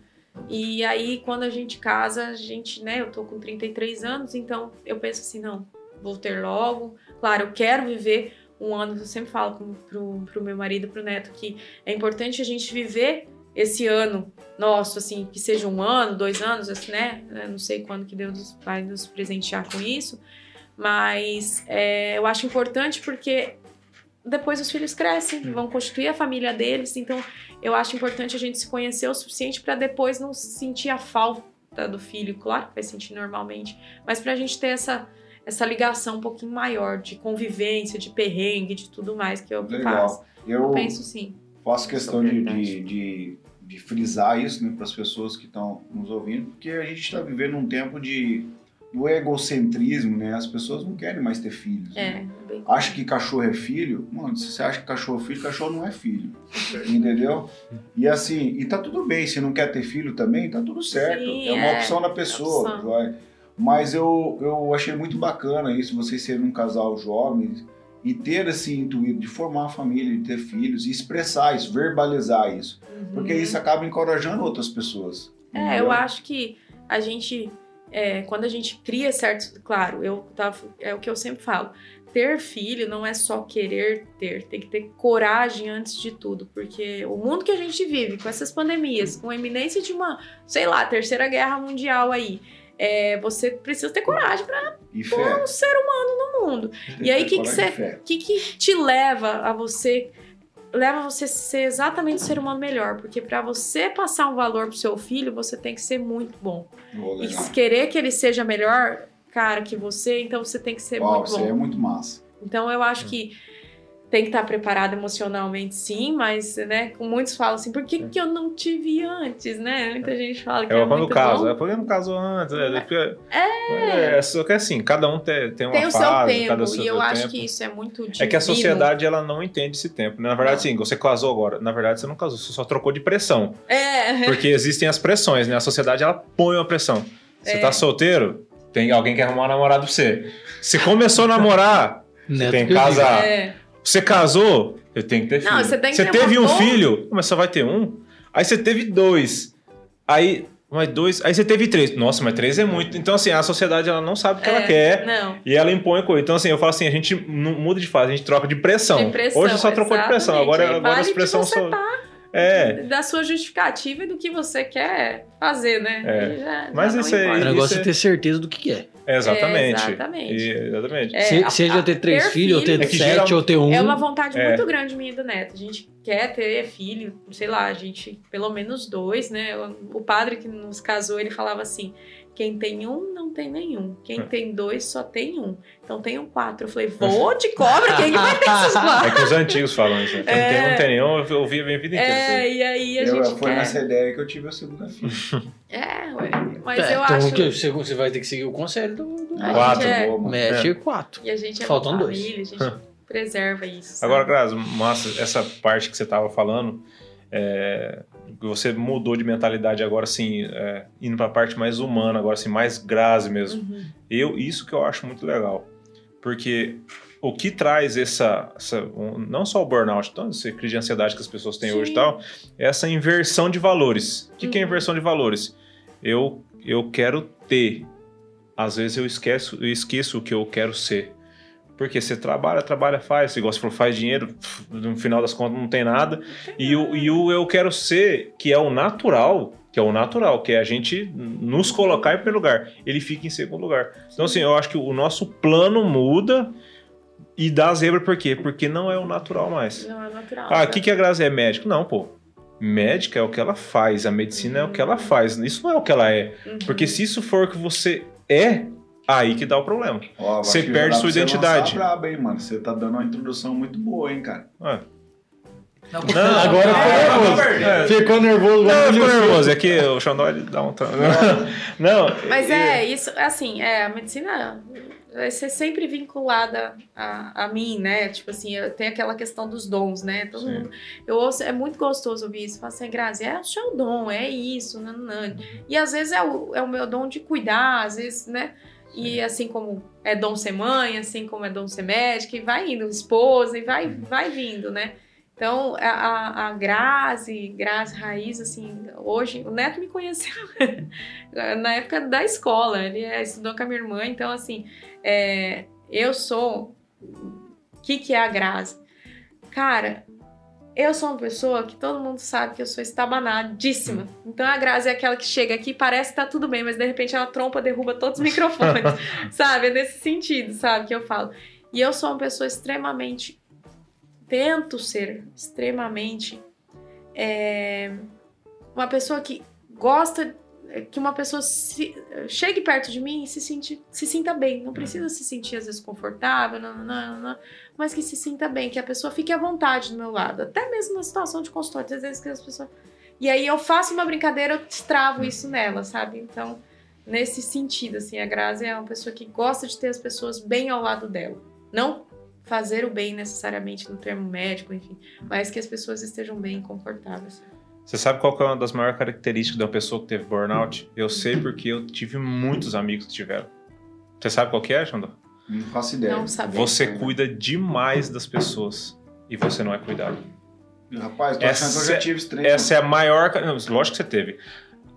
As pessoas que são líderes, a liderança, a liderança faz isso com a pessoa. É uma, é, um, é uma vida, é uma vida que a gente escolhe, né? Uhum. Solitária. Essa é real. Eu cuido, cuido. Só que assim, é um prazer.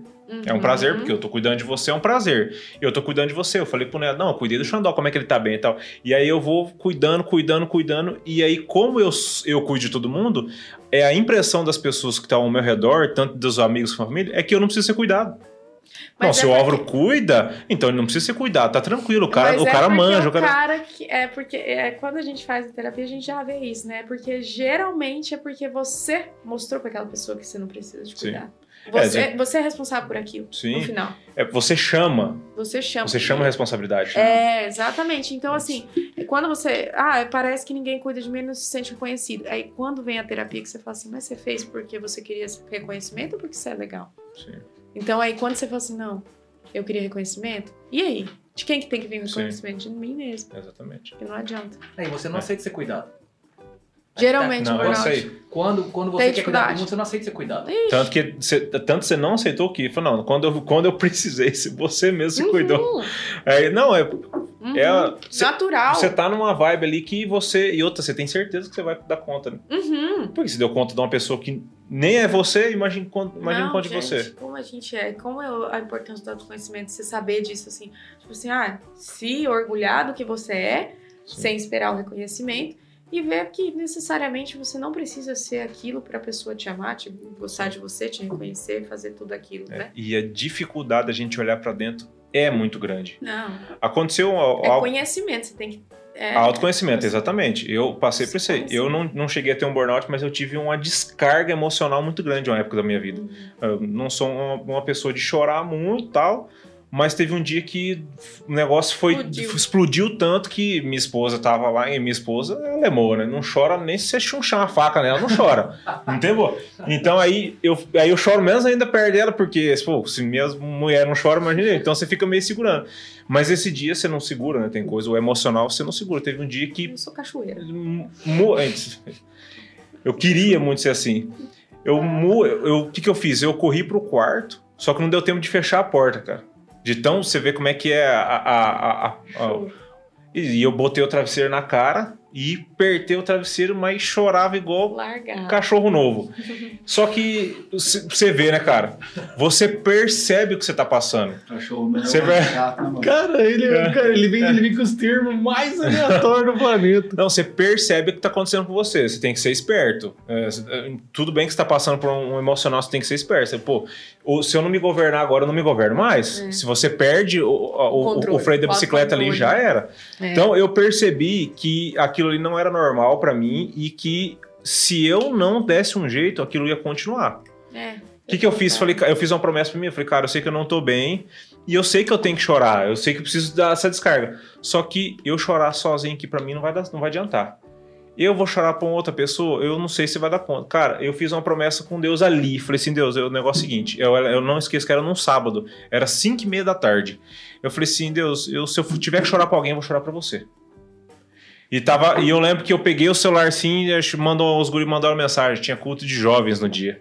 Eu fui, mas imagina um homem desse tamanho aqui. Eu entrei chorando na igreja. Nem sei que que tava, que, em que parte que tava rolando, se tinha começado, se tava no meio, se tava no fim. Eu cheguei e fui lá pra frente. Eu nunca mais esqueço que eu, quando eu abri o olho no final, acho que eu fiquei uma hora na frente chorando. Tava uma pós desse tamanho, assim, de, de lágrima. E eu fiz uma promessa minha. Por quê? Porque você precisa resolver aquilo ali. Precisa resolver. Você precisa resolver a parada. Porque senão é fica em aberto. Não, fiquei aberto. E assim, e, e foi uma promessa, lógico, né? Aí você vai remontando, né? Você vai remontando uma hora aqui, não, não vou chorar. Aí você vai É. aqui, uma hora aqui, uma hora aqui. Aí ou você desenvolve um pânico, ou você desenvolve Sim. alguma coisa, porque vai além, não vai vai se tornando fisiológico também, Uhum. porque aí você não libera mais neurotransmissor, bem-estar, aí vem outras coisas. É, mas é um, um, fica É, e você cria um padrão, né? É. Porque nós somos seres de padrões. Então, se você se padroniza a ficar repetindo aquele, aquela mesma, ah, não me conserto, a merda acontece, eu dou um jeito, a merda acontece. Você vai, você vai. Chega um ponto que isso se torna a sua natureza. É, você acostuma igual a droga, né? Exatamente. Você resolve ou você não resolve ela. Mas né? aí você cria gatilhos, né? Quando acontece uma situação semelhante, você cria o gatilho do que aconteceu lá atrás. Aí é gatilho, assim, eu falo de, às vezes, um, um ataque cardíaco, Sim. uma Uma coisa sudorese. muito pior. Ou vai vindo, é, vai vindo assim, gatilhos assim, às vezes, ai, você, por que, que meu coração tá batendo forte? Às vezes foi uma situação Sim. X, eu falo, é o gatilho do, do, do inconsciente, que, do subconsciente, na verdade, que ele ativa, você sabe que você tem que liberar neurotransmissor essa hora, É né? por isso que é bom- interessante do, do autoconhecimento, né? Sim. É, né? E o, até perdi a linha de raciocínio aqui. De novo, né? Pra variar. pra variar de novo, agora vai ser tua volta. Esquenta não. Não, esquenta- não, mas se- se volta. é, E, e, assim, eu acho muito legal falar sobre isso, porque é o seguinte, cara, você se você não resolve, igual o Thiago tava falando, tá mioso, você chega um momento que você. Você fica desfigurado, a, a, a sua identidade fica descaracterizada. Porque você começa a ficar nervoso, bravo e você não fala. máscaras, né? E igual você, você falou da sua irmã. É, Você falou da sua irmã, cara, por quê? Porque você não enxerga, mas quem tá do seu lado tá, tá tomando patata, escutando coisa que não precisava escutar. Exato. E agora que você casou, ainda bem que você já se resolveu. Porque quando a gente casa, a gente, a gente leva pra, pra onde? Leva pra casa o Bel, né, velho? É. Trata o cônjuge mal, uma coisa que aconteceu no trabalho, não serviu. uma coisa- Às vezes você não, você não resolveu lá fora que você tinha que resolver. E você traz pra dentro e ainda não resolve. É. Bravo ou tal. E às vezes esse você lance- só verdade, você leva cria pra mais um pra poder problema, ser né? Você cria outro. né? Na verdade, quando a gente leva o trabalho, né, é, pra dentro de casa, às vezes você quer só ser acolhido, não quer nem Sim. resolver. Você só quer ser acolhido porque você precisa colocar pra fora. Às É. vezes você não, não é acolhido ou o Não sabe como entende, colocar pra não fora. sabe como Cuidado, colocar né? É fora. tem que ser cuidado. Você- É, e às vezes você não coloca aquilo pra fora e coloca de outro jeito, né? Com Sim. coisa, É, detalhe, né, pra gente, pra gente equilibrar, a gente precisa desequilibrar. Sim, pra você saber. Até porque saber, você saber ter o seu limite. Uhum. É. Se você não passa por isso, você não tem autoconhecimento. Não, Não. E é por isso que o algo você acha que você interessante. sempre tá Aí tudo que não, bem. eu estou, não estou bem, mas Deus me coloca diante de ti Nossa. e resolve o meu problema.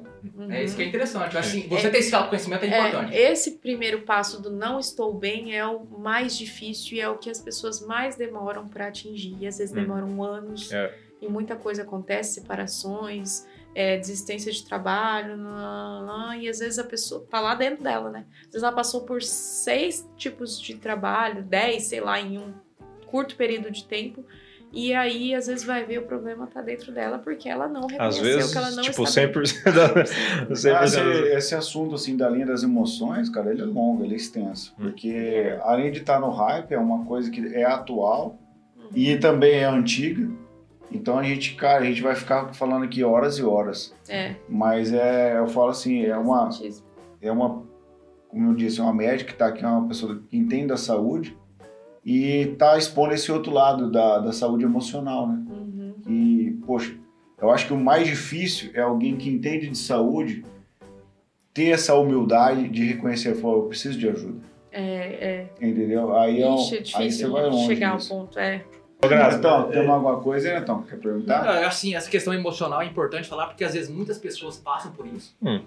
Né? Assim, eu, eu entendo falar de cortar e nós temos que cortar mesmo, senão fica uma coisa muito extensa.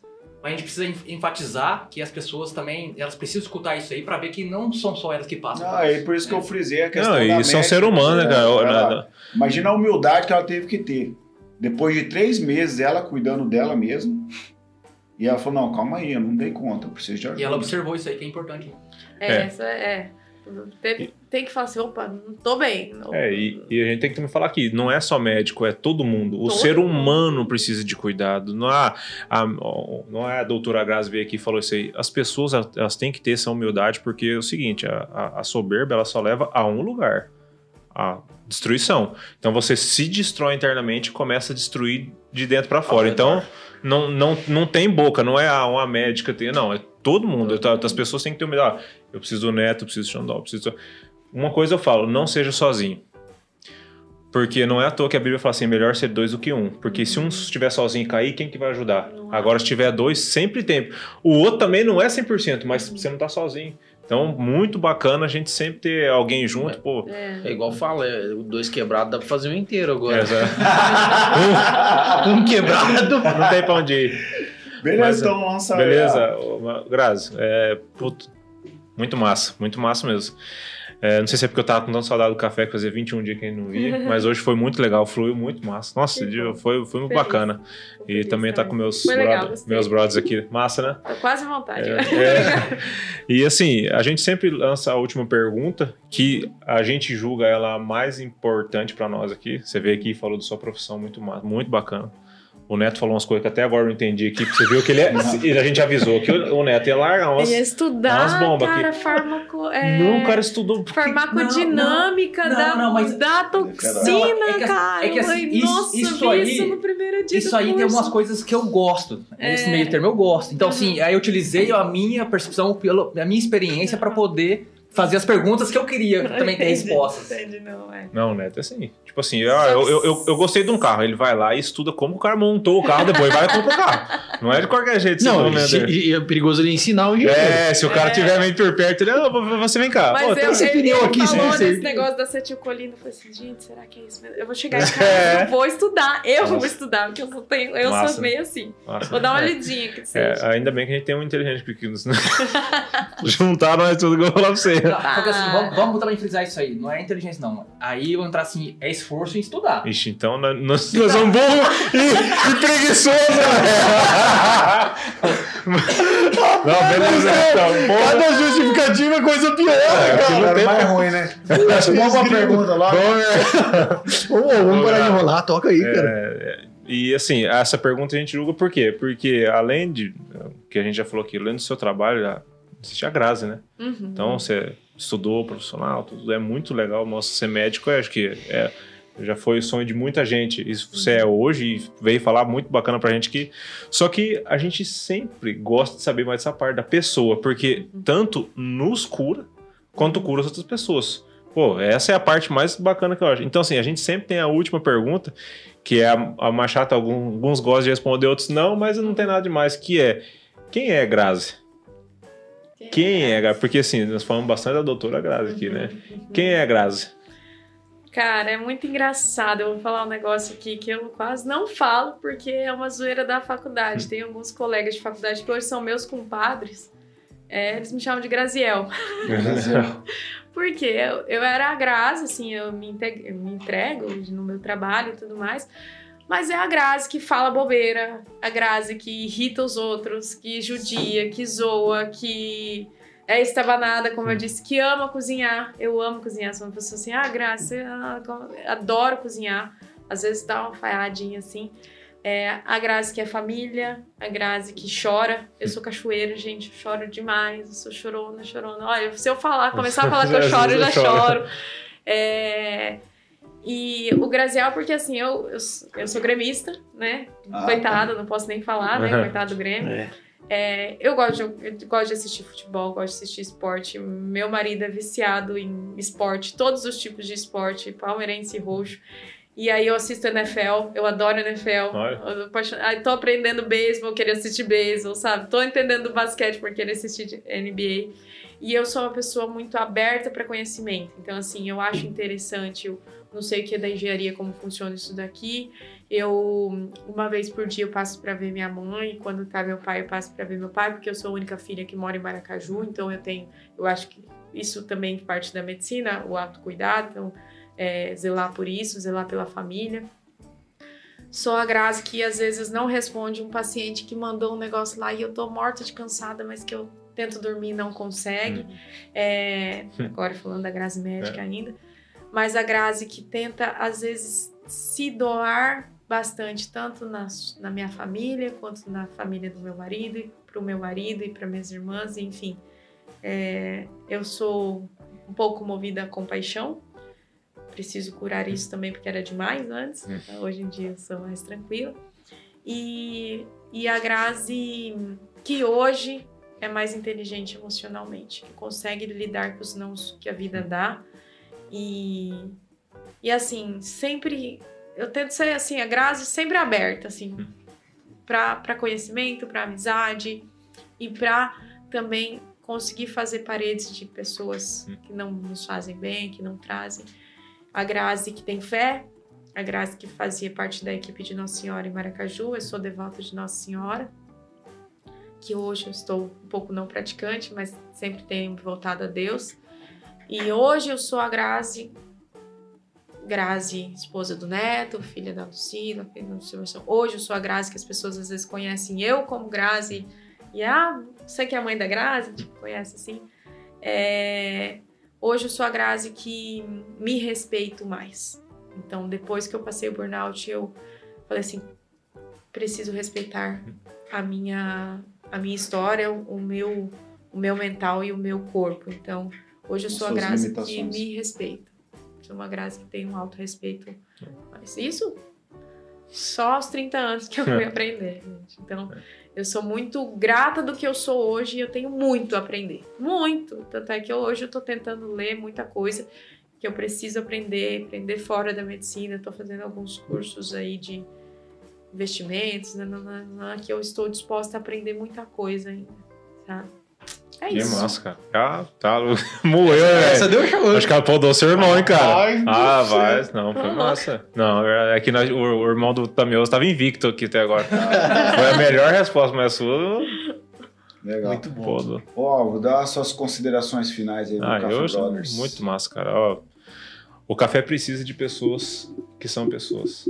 E Anos, né? existe uma pessoa que hoje aqui que chegou e mostrou isso aí pra gente. E eu, eu fiquei feliz, apesar de já conhecer Já você conheço. profissionalmente, mas assim, pô, aqui é, tá o louco. Álvaro tá falando aqui, mas às vezes converso bastante É. com ele ali. A gente começa É. conversando um assunto e vai emendando, né? É. Quando você... Tanto que sempre, eu sempre falei pros grupos, Ah, cara, a ele gente tem que te dá uma trazer. consulta daí. É, Não, quase isso. não. Ih, gente, Deixa- conversa de tudo. É, putz, a Grazi é realmente, cara, e eu sempre falei pros grupos, gurizada, tem, tem que trazer a Grazi, tem que trazer a Grazi. Acho que tá desde o do episódio 12, nós tá tentando trazer a Grazi, né?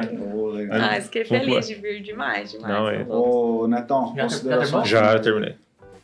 Eu, viu? Vou dar uma ideia, uma tendência de negócio aqui. A gente poderíamos criar harmonização emocional. O que que vocês acham? Opa, opa! Modelar, tá faltando aqui, preenche ali. Rapaz, acho que ganhar dinheiro com isso aí. Põe um ácido cara. aqui. Aí o é, o paciente tá pronto, harmonizado mentalmente, emocionalmente, aí chega pra Você- você mais harmonizar conseguir esse- facialmente. É, o que que falta aí dentro, Hã? primeiro, né? O que que falta aí dentro primeiro? Vamos mexer primeiro aí depois... Graça, eu particularmente eu gostei demais é, do episódio, não só pela quantidade e qualidade das suas informações. Nossa, Hum. deu show, deu aula aqui. Ai, né? Não, não só aqui na, na- gravando, mas também no, no, no, no off aí. Aula, aula atrás de aula. Mas como pessoa, você, cara, você merece muito mais. E assim, o conteúdo como pessoa, as maneiras que você vai ajudar as outras pessoas que estão ouvindo isso aí, não tem preço. Verdade. que bom. É, e assim, e seu autoconhecimento, essa coisa de trazer essa humildade, também acaba passando pra mim, acaba motivando outras pessoas a procurarem ajuda ou a melhorar, É, né, a nossa, melhoria contínua. Eu acho que é importante a gente ter tocado nesse assunto aí. Então, É, pra mim, foi, foi fantástico hoje. Falo que foi uma, uma virada de chave na minha vida, viu? Se eu não tivesse virado essa chave, eu passado pelo que eu passei no burnout, eu ainda tava fazendo plantão. Não, não tinha casado certo, não, namorando, né? Tipo, não tinha conseguido é, agregar conhecimento na minha Mudar a vida. marcha, nada, né? nada, nada. É, hoje você não tem só o diploma de, de doutora na sua parede, você tem esse diploma também, né? Porque a vida também dá É, diplomas pra gente, né? dá, exatamente. Thiago Tamioso. Rapaz, os caras acabaram comigo. Não sobrou nada pra eu falar. Os caras destruíram o trem, bicho. Não, brincadeira. Muito bom, cara. Gostei demais, aprendi muito. É, é, Acaba que rola um certo estigma em cima da, da- dessa parte mais estética do negócio, né? Mas você trouxe algumas informações assim que eu nunca tinha parado para analisar e achei, cara, muito interessante da, da parte é, médica, né? Da parte da, da tua profissão, da parte tua pessoal. Cara, eu sempre quando entra nesse assunto da parte psicológica, eu eu acho muito bom, cara. Eu acho muito bom porque eu vejo assim que a, a gente falou de várias coisas. Tem uma frase que, que ela. Eu sempre penso muito nela que é se você não se curar das suas feridas, você vai sangrar em cima de quem não merece. Uhum. Então, assim, sempre quando a gente tá mal, a gente sempre faz mal pros outros. A gente só consegue ser bom pros outros quando a gente tá na nossa melhor vers- versão. entendeu? Uma outra frase que eu escutei há muito tempo atrás é que uma pessoa, quando ela é um ímpar, ela não pode ser par com outra. Entendeu? Ela tem que ela tem que estar completa consigo mesmo para daí ela poder preencher os outros. Uhum. né? Então, tudo isso que você trouxe, é, a questão do, burn, do burnout, tudo que você passou, cara, isso aí agrega na vida das pessoas de uma maneira que você não faz ideia, cara. Porque tem.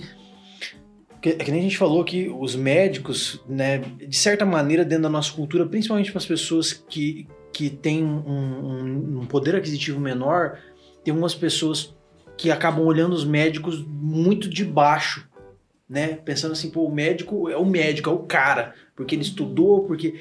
E, cara, o médico é um ser humano igual ao outro, e sofre igual ao outro, e passa pelos, pelos traumas psicológicos igual ao outro. Não trazer tudo isso aí pra gente e pra quem tá assistindo, cara, obrigado, muito legal mesmo. Muito bom, Legal. muito feliz. Eu, Grazi, é o seguinte, é, é uma coisa que eu carrego comigo, que dentro da, da nossa fé cristã, é que a nossa maior espiritualidade é, em relação à grandeza de Deus é a nossa humanidade. E hoje eu conheci uma pessoa aqui que é humana, que abriu mão dos seus conhecimentos e dizer, gente, eu preciso de ajuda. Uhum, Isso é divino. uhum.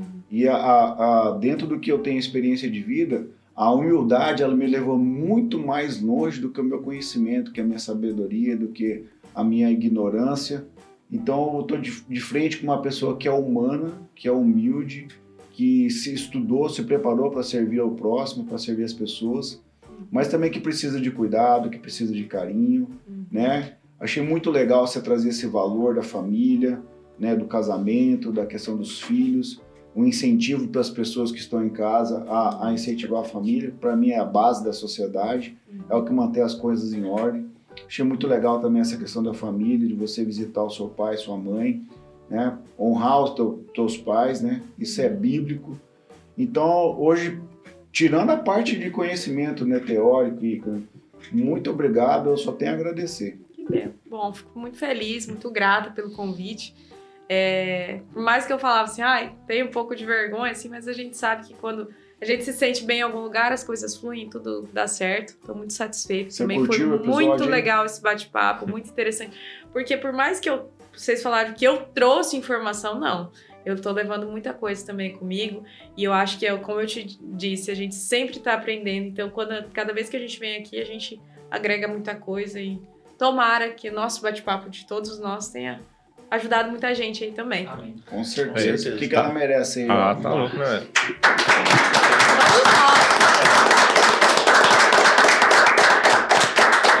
Quem quer encontrar a Grazi aí nas redes sociais, como é que faz? aí? Qual que é o teu Instagram? Meu Instagram é Doutora. doutora Grazi Ferreira. É, eu tenho Instagram. DRA, é DRA ou doutora? DRA, Não, Graça, DRA, DRA, Graça Ferreira. DRA Grazi Ferreira. É, eu confesso que lá eu ainda não estou muito ativa, na verdade, pela correria, assim, né? E aí, como, ai, preciso fazer. Mas se quiser falar com você lá, te, lá te encontra. Pode, tranquilamente, no consultório. Eu Sim. atendo no posto de saúde central é, ali toda terça-feira, faço pequenas cirurgias com agendamento, por conta do Covid está um pouquinho travado. Mas no consultório estamos ali para falar com a minha equipe de lá. Isso aí. Então, Mioso, e quem quer encontrar nós aí nas redes sociais? Cara, primeiro de tudo tem que sair do Instagram. Né, para começar a conversa tem que sair do Instagram. O cara já ficou nervoso já, achando que eu vou estourar. Não, gurizada, só sai do Instagram, vai lá no YouTube, aperta no inscrever-se. Falta pouquinho pra gente chegar no 1 milhão de inscritos. Isso, tá? é. É, Falta 900, compartilha né? com os amigos, cara, porque essa história foi muito legal. Então, se você preza pelo que você faz na internet e pelo tempo que você gasta, compartilha esse vídeo com a galera. E acho que é isso, cara. É isso aí. TikTok, a gente tem TikTok agora É, É também. verdade, é, mas nós precisamos do tique corte. Ó, o corpo veio. Galera, a gente se vê no próximo episódio fica com Deus. Um Sim, muito abraço. obrigado. Um abraço, valeu! Valeu.